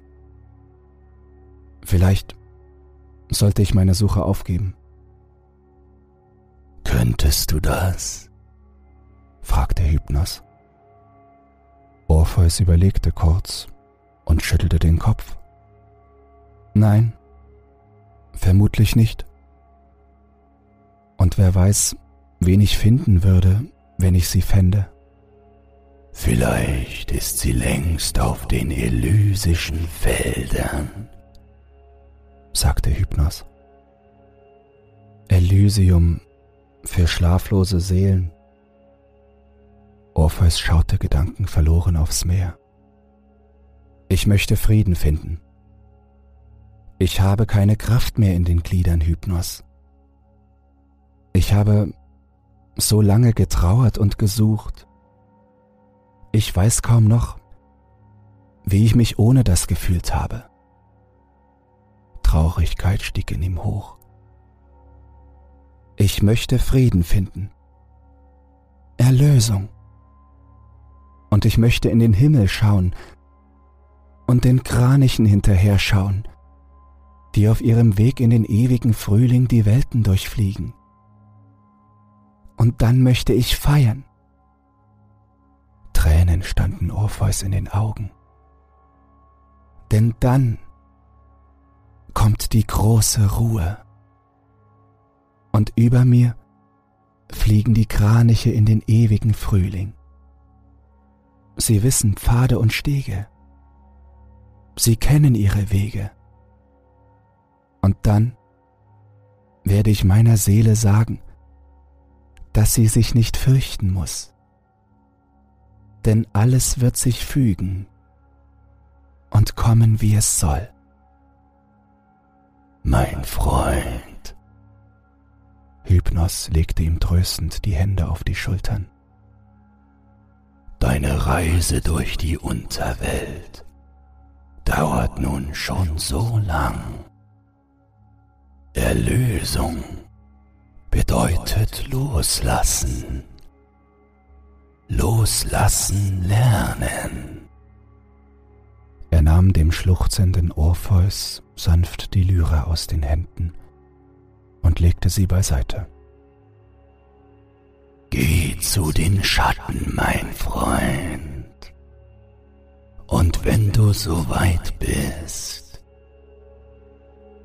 werde ich dich zu den elysischen Feldern begleiten und dir süße Trauben reichen. Lass deine Lyra hier. Sie erinnert dich nur daran, wer du bist. Orpheus nickte und wischte sich die Tränen aus den Augen. Hypnos holte einen goldenen Stab hinter dem Thron vor und schlug ihn auf den Boden. Die Wiese war verschwunden. Orpheus und er standen im Zwielicht einer riesigen Höhle. Geh und suche Erlösung, Orpheus. Such Eurydike und such die Schatten. Folge deiner Sehnsucht. Viel Glück, mein Freund. Lerne zu vergessen. Orpheus drehte sich zu Hypnos um, nickte ihm zu und ging ins Dunkel. Auf eine Suche nach dem Vergessen und einem Abschied von Eurydike. Er kämpfte sich viele Jahre lang durch tiefe Höhlen, dunkle Wälder voller Monster und Länder voller Abenteuer, und nach und nach vergaß er, wer er war. Er vergaß, warum er gekommen war und wonach er suchte. Er wurde zu einem Schatten, getrieben von einem diffusen Gefühl von Sehnsucht und Bedauern. Er lernte loszulassen, sich loszulassen und das loszulassen, was ihn vorantrieb. Hypnos blieb noch in der Höhle stehen und sah Orpheus Gedanken verloren nach. Du hast ihm die Lyra genommen und damit die Erinnerung an sich selbst, sagte Apollon aus den Schatten und trat auf Hypnos zu. Ich habe ihm Gnade erwiesen, antwortete Hypnos. Gnade? Fragte Apollon ungläubig. Als du ihn fandest, hatte er sich beinahe selbst vergessen. Er war auf dem Weg, alle Lasten abzulegen gabst du ihm seine Lyra zurück. Und er hat sich erinnert.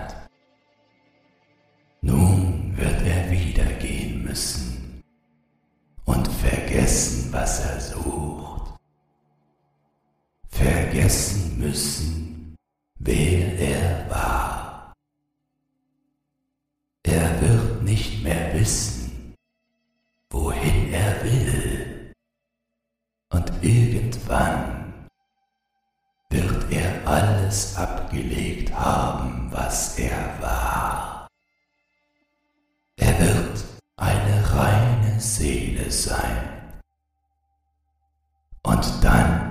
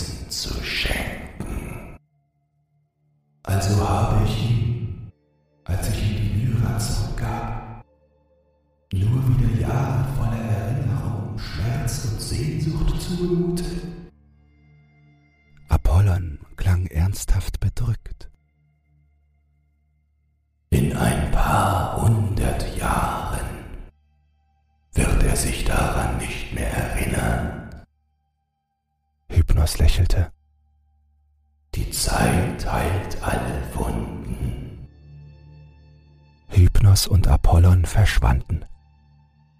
In der Ferne ging Orpheus in der Unterwelt auf die Suche nach dem Vergessen.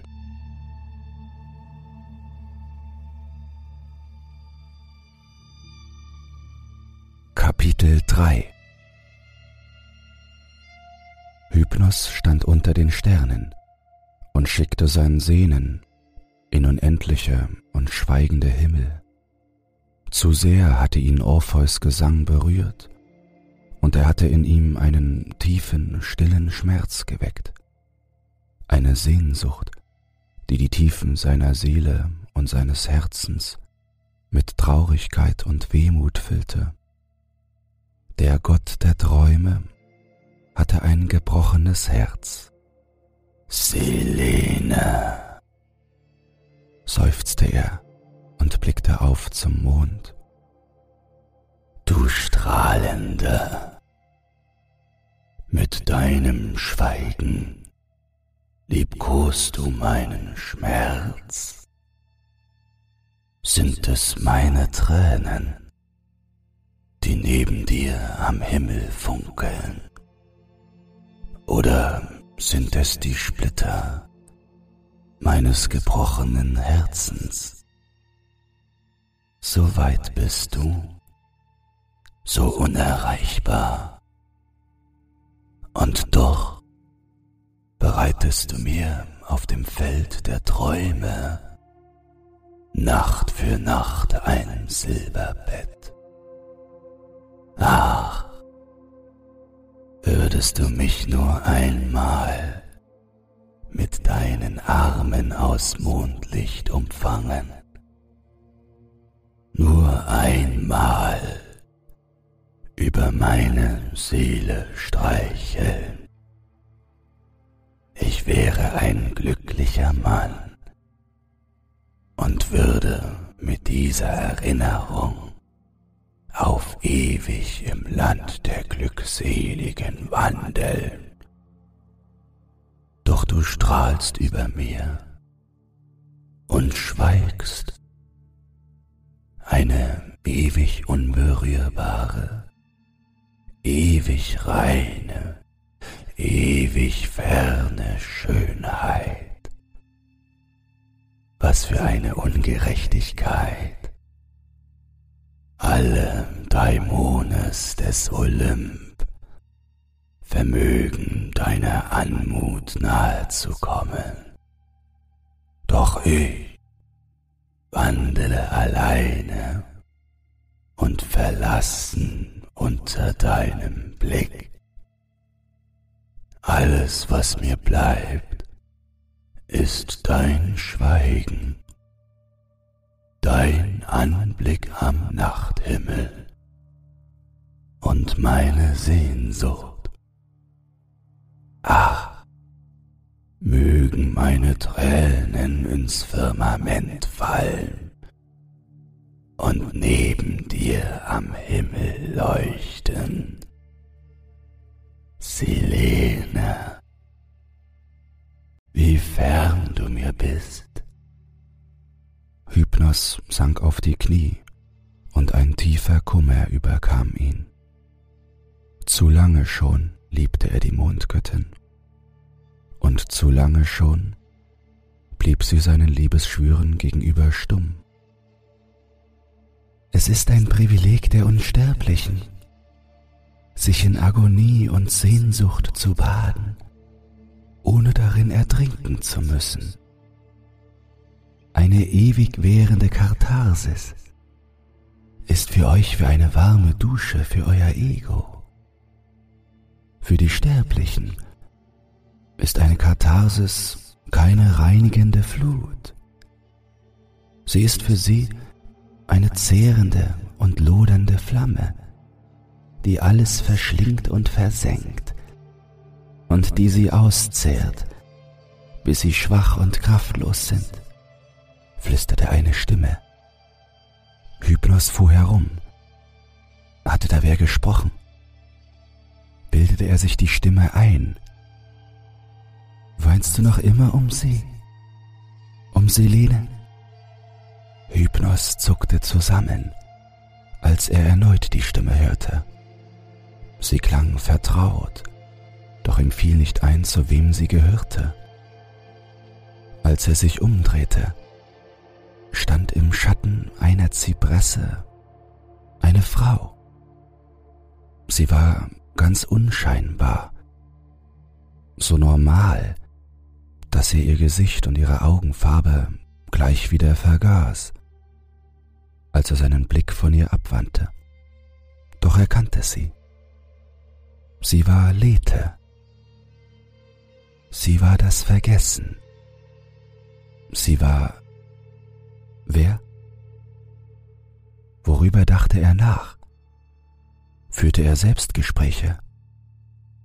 Hypnos schüttelte den Kopf und sah wieder empor zum Mond. Hier, Trink. Nur einen Schluck. Es ist erfrischend und klar. Aus einer tiefen Quelle. Eine Frau stand neben ihm und reichte dem Gott der Träume einen Kelch mit Wasser. Trink, und nie wieder musst du um sie trauern. Ich nehme dir den Schmerz ich gebe dir die Möglichkeit, deine Katharsis zu beenden. Ich schenke dir ein Vergessen. Selene vergessen. Die Mondgöttin, die er schon so viele Jahrhunderte liebte. Er schüttelte den Gedanken ab und vergaß die Frau neben ihm sofort wieder, als er seinen Blick zum Himmel wandte. Er konnte sich nicht vorstellen, Selene jemals zu vergessen. Nicht sie. Der Gedanke, nie wieder Schmerz zu verspüren, war verlockend, doch du brauchst ihn, oder? Den Schmerz, flüsterte es neben ihm. Hypnos wandte den Kopf und sah die Frau neben sich verwirrt an. Wer war sie? Würdest du deine Liebe zu ihr vergessen, wäre sie nur mehr ein Felsen im Himmel für dich, der das Licht der Sonne reflektiert. Doch du brauchst etwas, nach dem du dich sehnst, oder? Du brauchst etwas, das du nie erreichen kannst, weil du sonst die Fähigkeit zum Träumen verlierst. Nur wer sich etwas wünscht, träumt. Und nur wem etwas fehlt, wünscht. Ist das dein Fluch, Hypnos?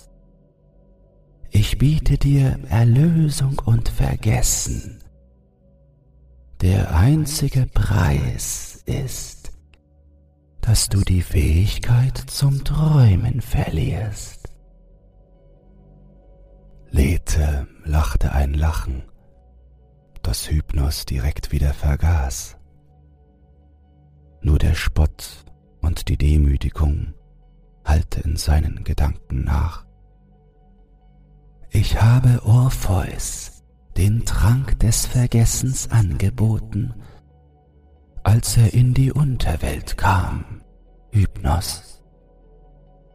Er lehnte ihn ab, um eine Seele zu retten, die längst im Elysium ist. Auch er leidet, weißt du? Auch er sehnt sich.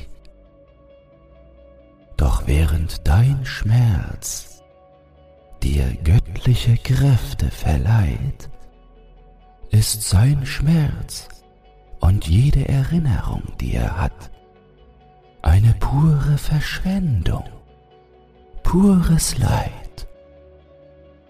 Du schaffst dir dein Elysium selbst, streust Mohnblumen über stille Wasser und drängst mit ihrem Duft die Gemüter derer, die schlafen, und sie kommen und huldigen dir. Und er, gib ihm seine Lyra, und er singt seinen Schmerz heraus, dass selbst die Götter weinen. Doch das bedeutet, er muss sich erinnern, wer er ist, warum er herkam. Nimm ihm seine Lyra und er hat die Chance, sich selbst und seinen Schmerz über die Jahre zu vergessen. Doch bis dahin muss er ihn mit sich tragen auf seiner Reise ins Nichts. Er trägt ihn wie eine große und schwere Last. Du brauchst deinen Schmerz, um ein Gott zu sein. Wozu braucht Orpheus seinen Schmerz? Er tut ihm einfach nur weh, nicht wahr? Lethe streichelte sanft über Hypnos Wange. Er schloss die Augen und genoss die Berührung. Sie kam ihm vor wie ein Windhauch, denn er vergaß, dass er gestreichelt wurde. Niemand braucht Schmerz.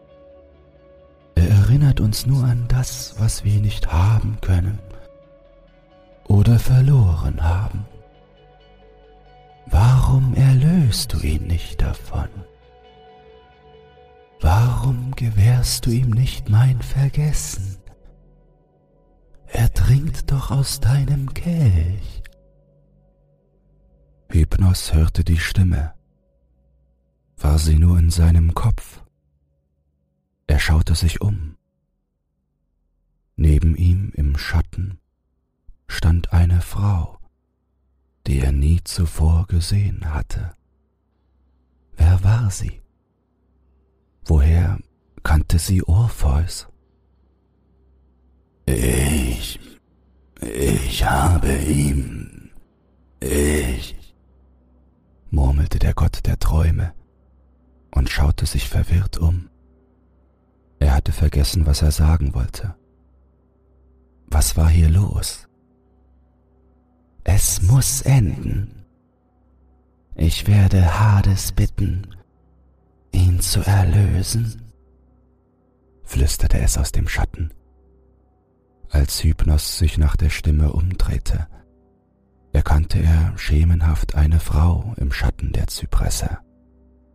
Oder hörst du in der Ferne die Schellen, und Glocken. Wenn du ihn nicht erlöst, wird er es tun. Aber glaube mir, dann zwinge ich dich dabei zuzusehen. Die Frau im Schatten lachte leise und verschwand. Hypnos schüttelte den Kopf. Er hatte sie längst vergessen. Doch ein dumpfes, bedrohliches Gefühl blieb in seinen Gedanken zurück. Und die Erinnerung an Orpheus. Wo war er wohl gerade? Wo in der Unterwelt suchte er wohl gerade das Vergessen? Ein Gedanke durchzuckte Hypnos. Er muss selbst vergessen, rief er und schaute sich um. Wenn man ihm die Erinnerung an sich nimmt, dann ist er ein Schatten durch die Gnade anderer. Aber Erlösung muss man durch sich selbst, sich, man, er. Was ist hier los? Hypnos schaute sich verwirrt um und versuchte sich zu erinnern, worüber er gerade nachgedacht hatte. Er fühlte sich verwirrt. Als er seine Gedanken vollends verloren hatte, ließ er sich auf die Wiese sinken, genoss den Mondschein und seufzte. Selene, du Juwel aus Licht, streichele meine Seele und schenk mir etwas Schlaf. Ich bin müde. Wirst du meinen Schlaf bewachen? Ach du Schöne, täglich blendest du mich mit deiner Anmut, und doch bist du mir unerreichbar. Wie sehr wünschte ich mir, deine Seele zu liebkosen, doch mir bleibt nur der Traum davon. Einst werde ich selbst ein Juwel an deinem Himmel sein und neben dir glitzern. Nimm mein Herz, ich schenke es dir. Es war immer deines. Weit entfernt irgendwo in den vergessenen Ebenen eines Niemandslands, in denen namenlose Menschen in namenlosen Dörfern lebten und namenlose Tiere durch tiefe und weite Wälder streiften, stand Orpheus auf einem Marktplatz, umringt von Menschen, die mit offenen Mündern gebannt um ihn herum saßen und sang.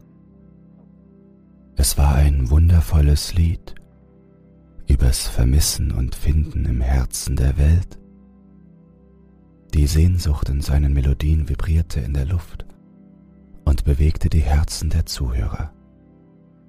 Viele seufzten und erinnerten sich an die Menschen, die ihnen die Herzen gebrochen hatten und die sie liebten.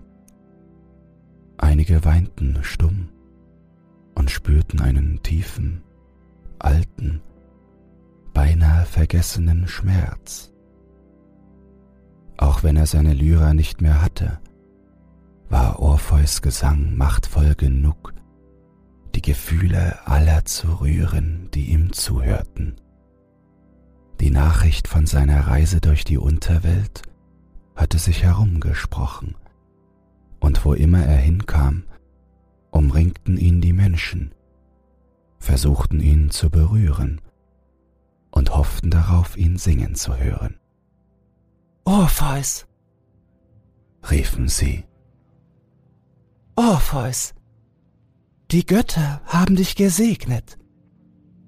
Apollon selbst gab dir deine Stimme, Sing für uns. Und Orpheus sang, und er vergaß nicht. Er fand nicht die heilende Gnade der Selbstauslöschung. Seit er Apollon getroffen hatte, suchte er das Vergessen. Doch er hatte das Gefühl, er war mehr er selbst als jemals zuvor. Und der Gedanke an Eurydike und der Schmerz, der mit dem Gedanken an sie verbunden war, folgte ihm, wohin er auch ging. Er trug ihn mit sich, und er drückte Zentner schwer auf Orpheus Schultern. Der Schmerz fraß an seiner Seele, wie ein Drache aus Feuer und Eis. Er zehrte ihn auf, er drückte auf sein Gemüt, und jeder Schritt, den er tat, war unendlich anstrengend und schwer. Doch er war immer Orpheus, der Sänger, Götterliebling, der in die Unterwelt gestiegen war, um seine Geliebte aus den Fängen des Todes zu befreien, und der nun selbst ein Gefangener der Unterwelt war. Er konnte kein Vergessen finden, da die Welt sich daran erinnerte, wer er war. Und so zog er umher, rastlos und müde, und sang für die Menschen, die ihn erkannten, seinen Schmerz hinaus. Er war der Pilger mit dem gebrochenen Herzen. Müde schleppte er sich vom Marktplatz zum Ortsausgang. Er musste die Dörfer künftig meiden. In ihnen wohnten die Seelen, die sich nicht vergessen wollten. Sie wollten keine Schatten werden, die durch die Unterwelt streiften. Sie wollten nicht ins Elysium. Sie wollten ihre Existenz fortführen, wie sie es in der Welt der Lebenden getan hatten. Orpheus wollte abseits der Dörfer in die Wälder gehen, wo die Schatten und Geister der Toten umherwanderten und sich mit jedem Schritt mehr vergaßen, bis sie nur mehr ein Gefühl von Wehmut und Sehnsucht waren. Ohne Namen, ohne Gesichter, Schatten, Sie würden nicht seinen Namen rufen. Sie hatten kaum mehr eine Stimme. Vielleicht würde er dort das Vergessen finden. Apollon hatte ihm keinen Gefallen getan, als er ihm seine Lyra zurückgab. Am Ortsausgang stand eine Gestalt im Schatten eines Baumes. Sie schien eine Frau zu sein. Orpheus ging näher zu ihr und vergaß sie, als er einen Moment auf den Boden sah. Er blickte überrascht auf, als sie ihn ansprach. Du musst durstig sein, Wanderer. Sie hielt ihm einen Kelch mit Wasser hin.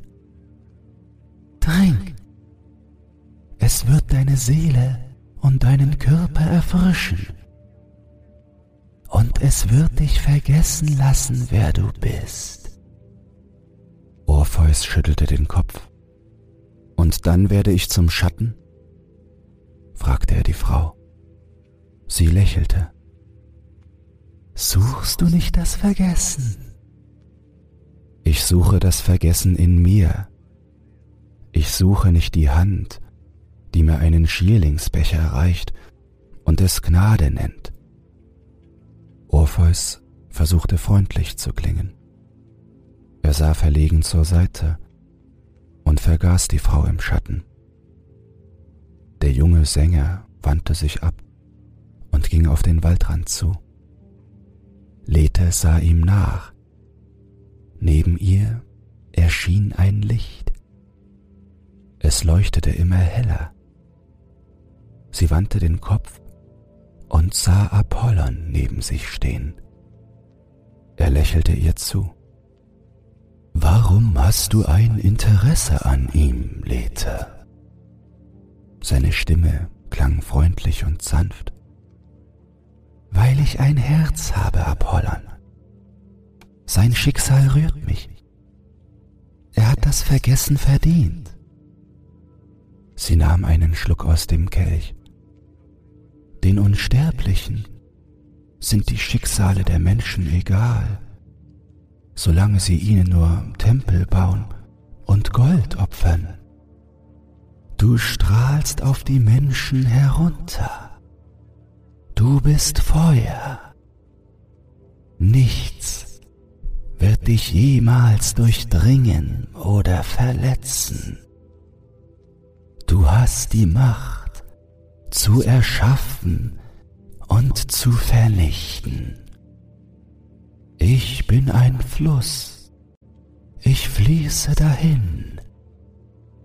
Ich habe einen Anfang und ein Ende. Und wenn dein Feuer alle Quellen austrocknet, dann werde auch ich vergehen. Mir baut man keine Tempel. Und dennoch nehme ich am Schicksal der Menschen Anteil. Ich höre mir ihre Geschichten an, bevor ich ihnen das Wasser reiche und sie vergessen lasse. Gnade ist ein selbstloser Akt. Sie erwartet nichts. Sie ist einfach Gnade. Doch ihr Götter, suhlt euch in dem, was euch ausmacht. Was wird wohl von euch bleiben, wenn niemand mehr zu euch betet? So viel Zorn. Apollon klang betrübt. Ich hoffe für die Götter, dass dein Wasser auch bei dir wirkt. Ich dachte wirklich, ich tue ihm etwas Gutes, als ich ihm seine Lyra wiedergab. Die Götter sollten sich weniger in die Schicksale der Menschen einmischen. Was Orpheus jetzt bevorsteht, ist dein Verdienst, flüsterte Lethe. Du mischst dich doch selbst in die Schicksale der Menschen ein, wenn du ihnen den Trank des Vergessens einflößt. Wo ist Hypnos? fragte Apollon die Göttin des Vergessens. Lethe lachte. Er ist ein Wolf geworden und heult den Mond an. Bald schon werde ich ihn zu mir rufen, damit er sieht, was Orpheus erwartet. Die Göttin verschwand. Warum sprechen Götter nur immer in Rätseln? Apollon seufzte und blickte Orpheus nach, der den Waldrand erreicht hatte und zwischen den Bäumen verschwand. Es war kühl im Schatten der Bäume, und der würzige Duft der Kiefern und Zypressen lag erfrischend in der Luft.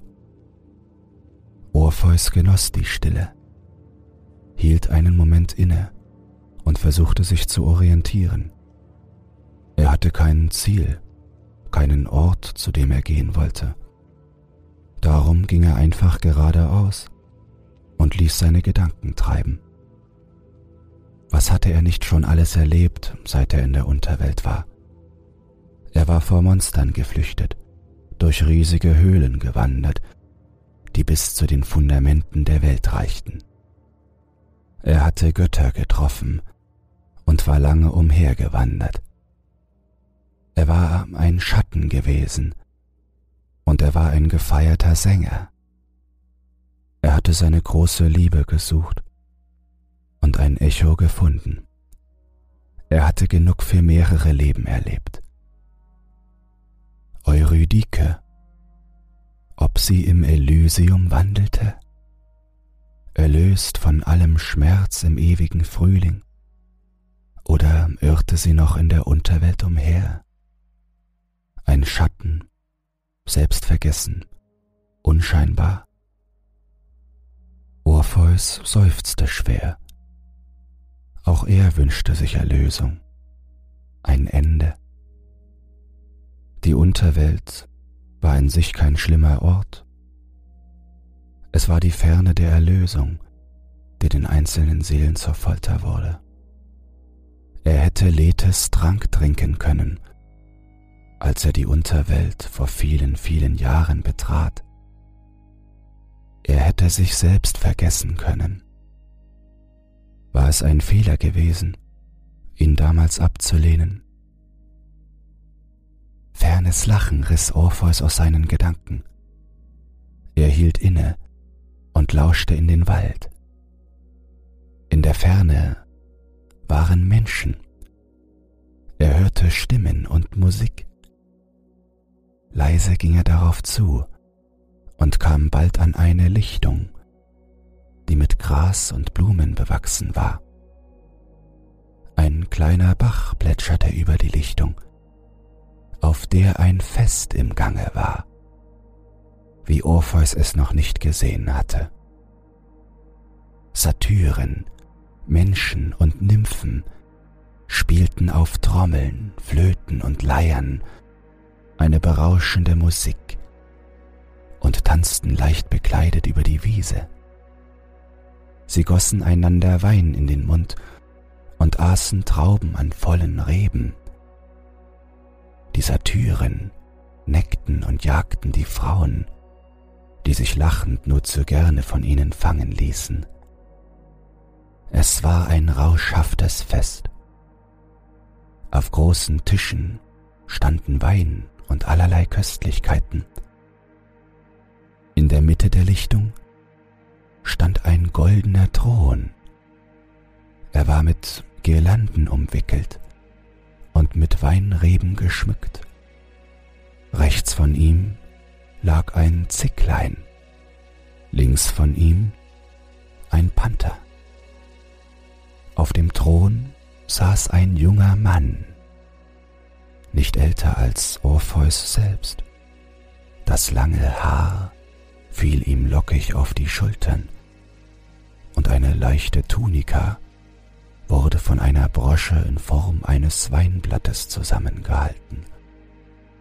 Der Mann hatte einen Kranz aus Weinreben und Efeu auf dem Kopf und schaute mit klaren blauen Augen auf das bunte Treiben. Orpheus stand im Schatten der Bäume am Rande der Lichtung. Er war sich unsicher, ob er sich zu erkennen geben sollte oder einfach weiterziehen. Vermutlich war Weiterziehen das Beste.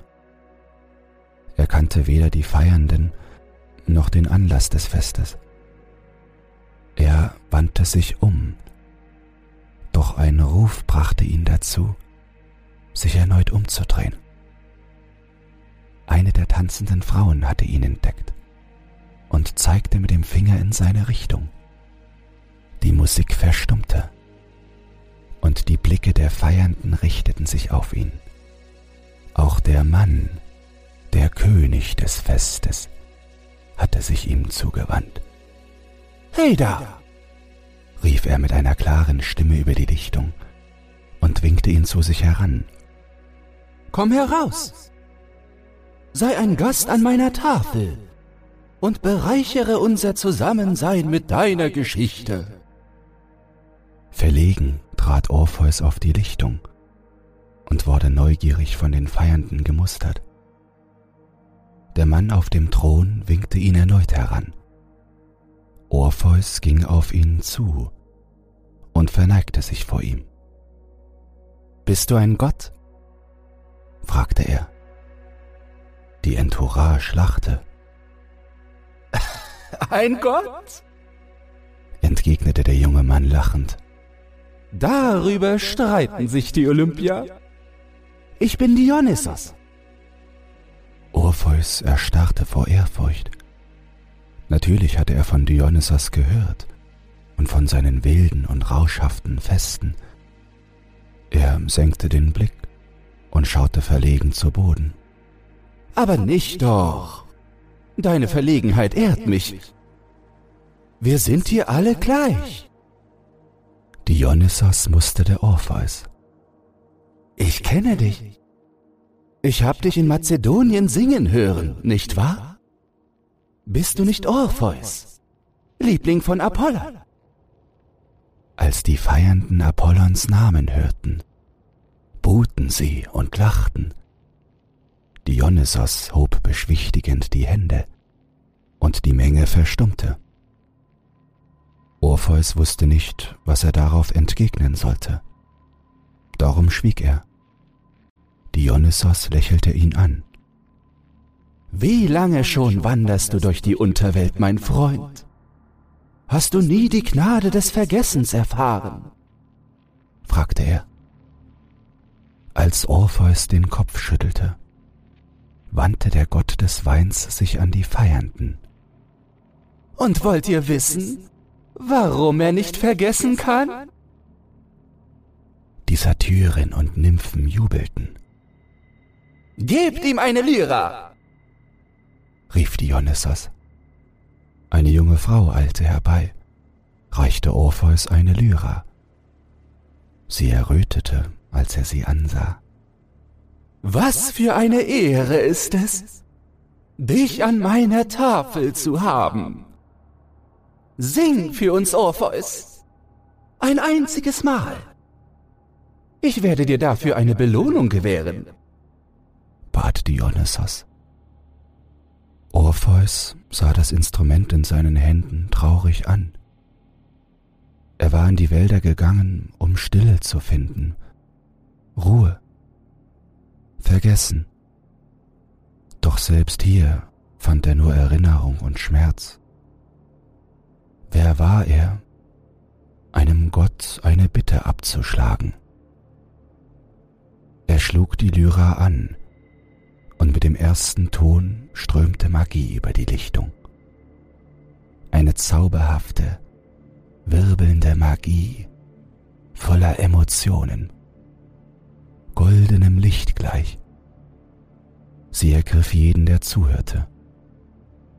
Selbst der Bach hörte auf zu murmeln, und es schien, als neigten sich selbst die Bäume, um seinen Spiel zu lauschen.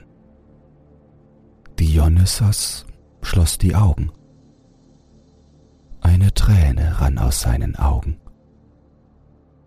Dann begann Orpheus zu singen.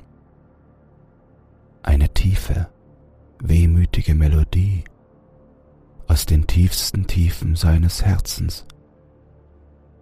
Es war ein Lied über die Suche nach Eurydike. Die Zuhörer weinten leise und hielten einander an den Händen. Als das Lied nach einer Weile verstummte, schwiegen die Zuhörer ergriffen. Auch Dionysos selbst hing seinen Gedanken nach. Dann, nach einer Weile, stand er auf, verneigte sich vor Orpheus und applaudierte. Auch die Satyren, Menschen und Nymphen aus seinem Gefolge jubelten und klatschten. Wahrlich, Apollons Licht leuchtet in dir, und es fließt in jeder deiner Melodien aus in die Welt. Du hast uns bereichert an Erinnerungen, Gefühlen und Tränen.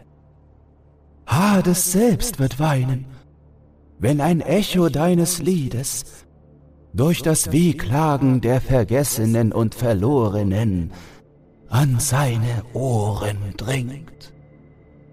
Hab Dank, Meistersänger. Ich hatte dir eine Belohnung versprochen, Orpheus, begann der Gott des Rausches und des Weins und verstummte, als Lethe, Apollon und Hypnos die Lichtung betraten. Dann lächelte er. Was für ein Tag! Was für Gäste bei meinem bescheidenen Fest. Ich wollte gerade unserem Meistersänger seine Belohnung geben. Lethe ging auf Dionysos zu und schloss ihn in die Arme. Er küsste sie auf die Wange, und Lethe stellte sich hinter seinen Thron. Apollon und Hypnos standen zwischen den Feiernden und schauten zu. Dann gib ihm seine Belohnung, mein Sohn, sagte Lethe und lächelte. Ich habe Hypnos und Apollon dazu gebeten, um diesen Moment zu genießen. Orpheus war verwirrt und fühlte sich unwohl. Er hatte das Gefühl, ein Spielball zu sein. Herr, ich brauche keine Belohnung. Für euch singen zu dürfen, war Ehre genug.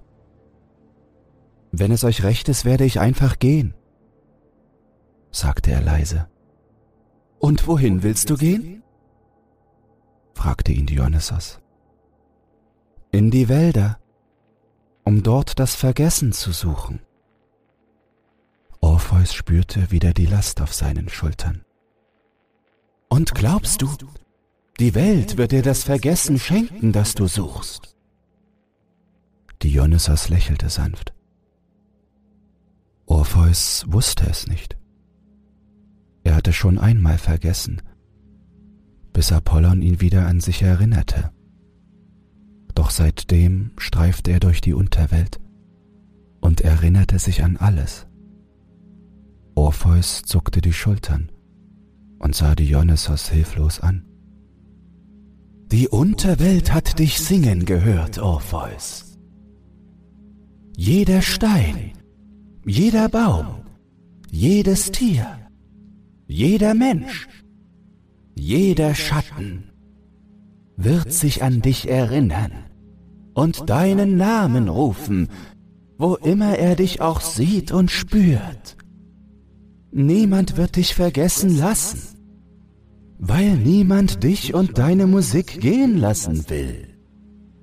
Du wirst ewig durch die Welt streifen, und dein Fluch ist es, auf ewig zu wissen, wer du bist. Der Gott des Weins lachte. Ich mache dich zu einem Gott. Du wirst unsterblich sein. Orpheus, der göttliche Sänger, der selbst die Stürme besänftigt. Du kannst mit mir durch die Welten ziehen, und die Menschen werden dir zu Füßen liegen und dich anbeten wenn sie dich singen hören. Du bist jetzt schon unsterblich, denn die Welt lässt dich nicht sterben. Du hast die Chance, etwas Besseres draus zu machen. Ein Gott sollte er sein. Er, Orpheus. Ein absurder Gedanke. Alles, was er wollte, war Frieden und Ruhe. Es ist nicht viel. Dionysos reichte Orpheus einen Kelch mit Wein. Trink nur einen Schluck. Der Wein ist meine Göttlichkeit. Sie wird dich durchströmen und dich unsterblich machen. Du wirst auf ewig singen und auf ewig leiden, sagte Hypnos dumpf. Du bist nur der, der du bist, durch das Leid, das du erfahren hast. Die Wesen in der Unterwelt wollen nichts hören über die Schönheit der Welten.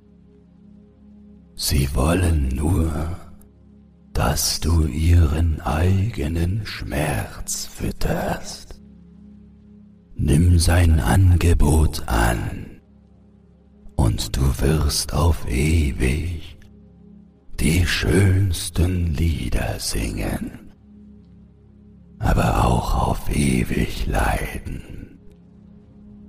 Glaub mir, Orpheus, ich weiß, wovon ich rede. Der Gott des Weins und des Rausches lachte. Ein geringer Preis für die Göttlichkeit. Das ist mein Geschenk an dich. Die Wahl. Du kannst dich entscheiden, mein Angebot anzunehmen. Und noch heute wirst du ein Gott an meiner Tafel sein. Du kannst dich entscheiden, in die Unterwelt zu gehen und das Vergessen zu suchen. Doch du wirst von allem, was dort existiert, erkannt werden und wirst dich niemals selbst verlieren. Oder? Und das ist ein Geschenk, das ich nicht vielen mache. Ich schenke dir Vergessen. Orpheus hatte genug von den Spielchen der Götter. Dann schenk mir endlich das Vergessen, sagte er heftig. Ich hab genug. Genug gelitten. Und genug gesucht. Auch wenn es nicht mein Vergessen ist. Ich bin es leid zu sein. Ich habe keine Kraft mehr in den Gliedern.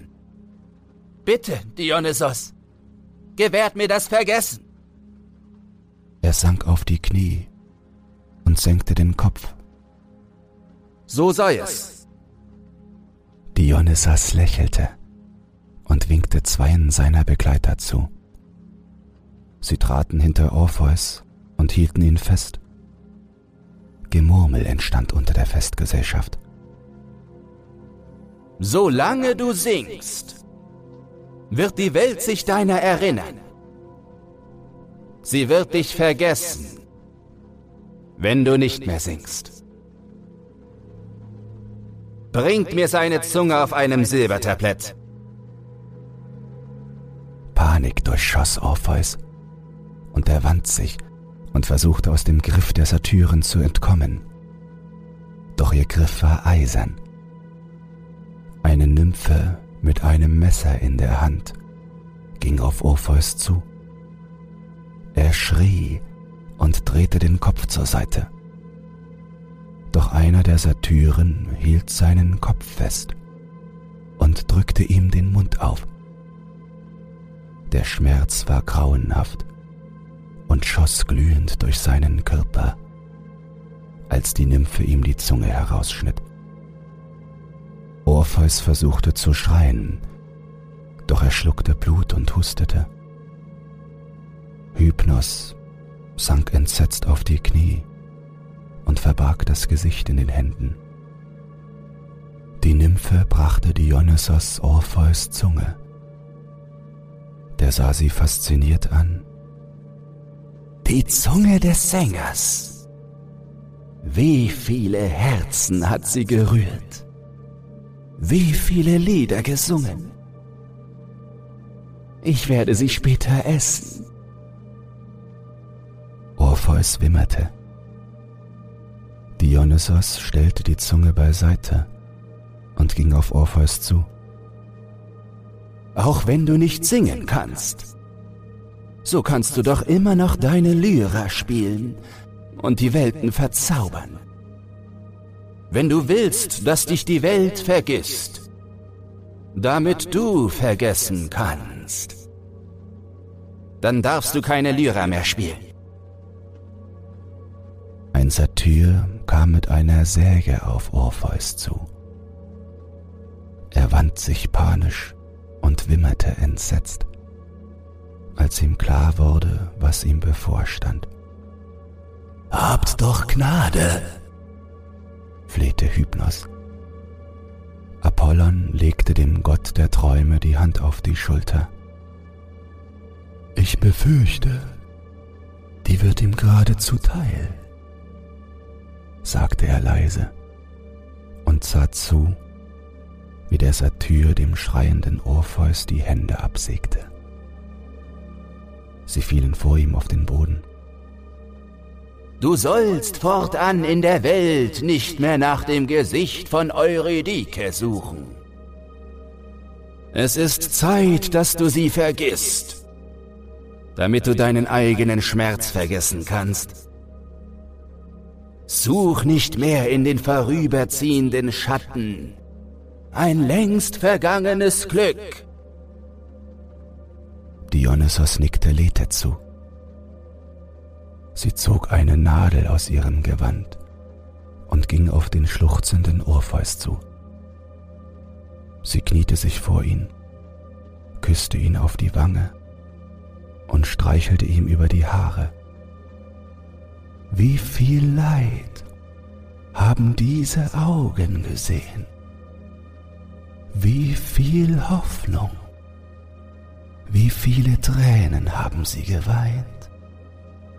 Und wie viele Gesichter haben sie abgesucht, in der Hoffnung darin einen geliebten Menschen zu finden? Es ist Zeit, dass sie aufhören zu suchen.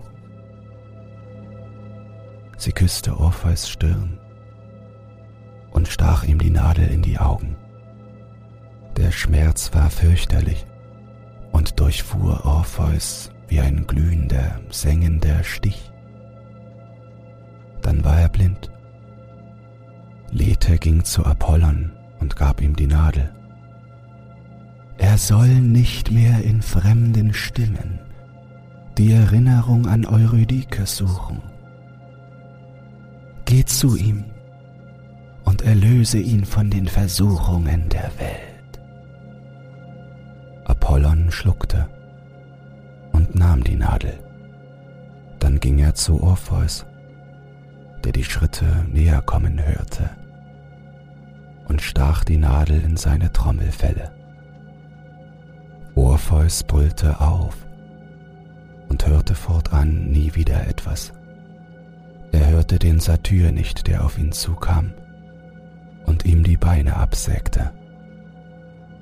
Er spürte nur den Schmerz, und als er nicht mehr hörte, nicht mehr sah und seine Hände nicht mehr spürte, erkannte er die Gnade darin. Es war das Vergessen, welches er immer gesucht hatte. Die Stille, das Nichts, die Erlösung. Hypnos, von Grauen geschüttelt, sah einen Moment auf den geschundenen Orpheus und sah sein blutiges Gesicht lächeln. Nun, Hypnos, nun ist es an dir. Du, der du sein Freund bist, gib ihm die Gnade, sich selbst zu vergessen. Dionysos hielt Hypnos ein goldenes Messer hin. Hypnos schluckte. Er wusste, dass der Gott des Rausches recht hatte. Es war brutal, doch es war effektiv ein effektiver Weg zu vergessen. Und er wusste, dass Lethe recht hatte. Er, der Gott der Träume, brauchte seinen Schmerz, um der zu sein, der er war. Für Orpheus, den Sänger, den Wanderer in der Unterwelt, war sein Schmerz Folter. Er nahm Dionysos das Messer aus der Hand und ging auf Orpheus zu. Der lag röchelnd und lächelnd vor ihm im Gras. Um ihn herum lagen seine Hände, seine Beine und seine Augen. Hypnos kniete sich neben ihn und streichelte dem jungen Mann sanft übers Haar. Orpheus spürte die Berührung und genoss die Liebe, die davon ausging. Dann nahm Hypnos das Messer und stieß es Orpheus tief ins Herz. Schmerz durchzuckte Orpheus. Ein tiefer, gleißender Schmerz, der ihn komplett ausfüllte. Dann spürte er, wie alle Erinnerung, aller Schmerz, alles Leben aus ihm herausblutete und eine stille und wohltuende Leere in ihn hineinsickerte. Orpheus starb. Er hörte auf zu existieren. Der zerstückelte Leichnam des jungen Mannes lag auf der Lichtung. Hypnos kniete weinend neben ihm. Die Festgesellschaft jubelte und stimmte einen wilden, ekstatischen Tanz um seine Leiche an. Dionysos trat auf den weinenden Gott der Träume zu und legte ihm die Hand auf die Schulter. Um etwas zu bekommen, muss man etwas geben. Das weißt du.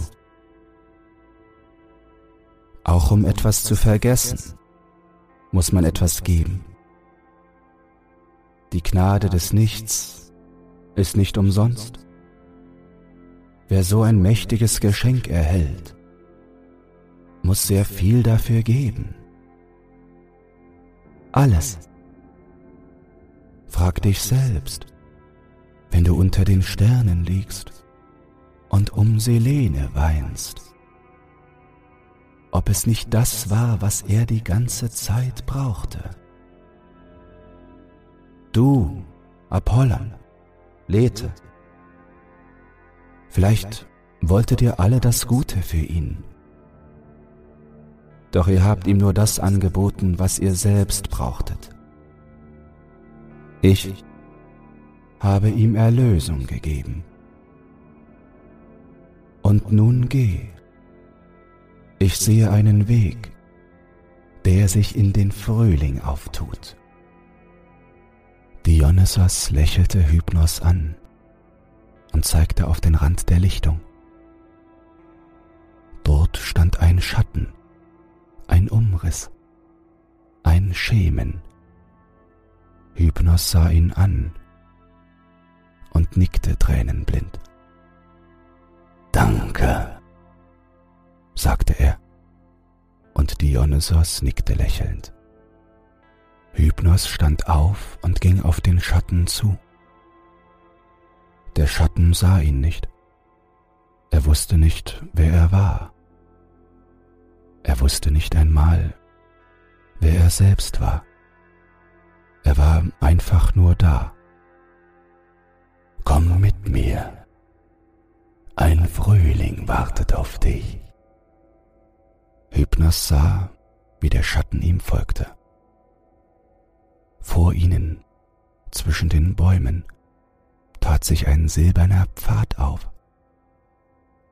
Blumen wuchsen an seinem Rand, und ein lauer, wohltuender Wind brachte einen süßen Duft mit sich. In der Ferne glänzte ein warmes Licht. Elysium. Nach all den Jahren. Hypnos ging voran und der Schatten folgte ihm. Dann endete der Wald und vor ihnen fiel eine weite Ebene sanft ab.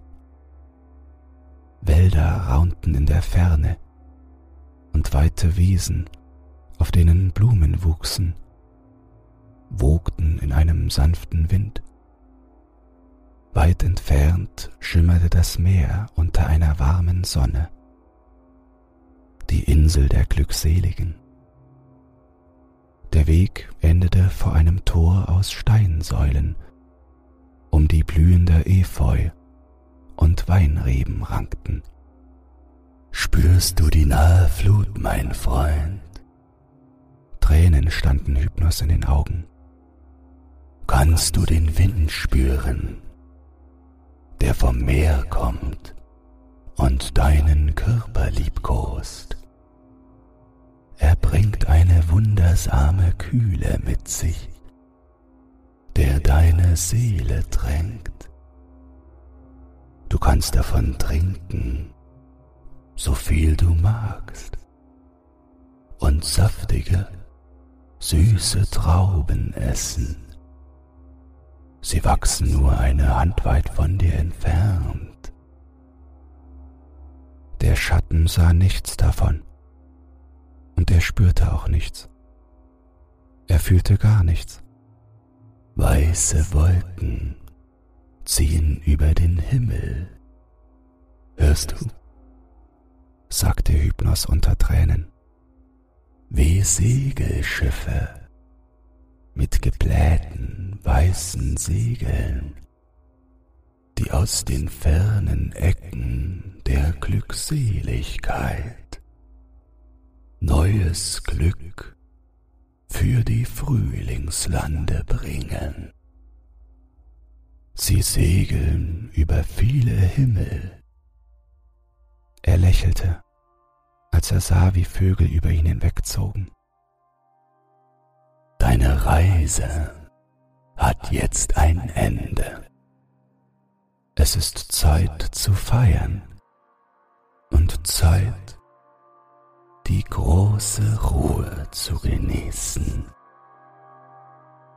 Über uns ziehen die Vögel aus den wilden und rauen Landen in den ewigen Frühling.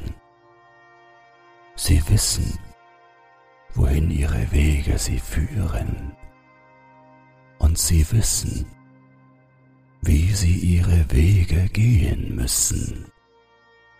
Hörst du? Sag deiner Seele, sie braucht sich nicht fürchten. Sag deiner Seele, sie darf jetzt Frieden und Glück finden. Geh, geh durch das Tor. Der Schatten ging durch das Tor und betrat nach so langer Zeit endlich das Elysium. Als er die Schwelle überschritten hatte, fiel alles Düstere, Dunkle und Schattenhafte von ihm ab, und in einem leuchtenden, goldenen Licht trat Orpheus, der Liebling der Götter, ins Elysium ein. Eine Gestalt erwartete ihn dort. Auch sie war aus Licht, durchscheinend, golden leuchtend Sie lächelte und strich sich eine Locke aus dem Gesicht. Da bist du ja, sagte Eurydike und schloss Orpheus in die Arme. Hypnos blieb am Tor zurück und sah, wie Orpheus und Eurydike die Wiese hinunter zum Meer gingen. Er wischte sich eine Träne aus dem Augenwinkel es mochte eine Ewigkeit dauern, bis er das Elysium betreten konnte. Bis dahin würde er der Gott der Träume bleiben. Er wandte sich um und sah einen silbrigen Schein zwischen den Bäumen des Waldes. Ein funkelndes Geräusch begleitete den Silberschein. Gebannt blieb Hypnos stehen. Das Leuchten kam näher. Eine Gestalt trat aus dem Wald. Ihr langes, silbernes Haar fiel ihr lang über die Schultern. Diamanten waren hineingeflochten. Sie trug ein langes weißes Kleid, in das Silberfäden gewebt waren. Sie hatte beinahe weiße Haut und ein feines, filigranes Gesicht. Als sie Hypnos mit ihren wunderschönen grauen Augen anschaute, raubte es ihm fast den Atem. Sie lächelte ihn an. Selene, flüsterte er.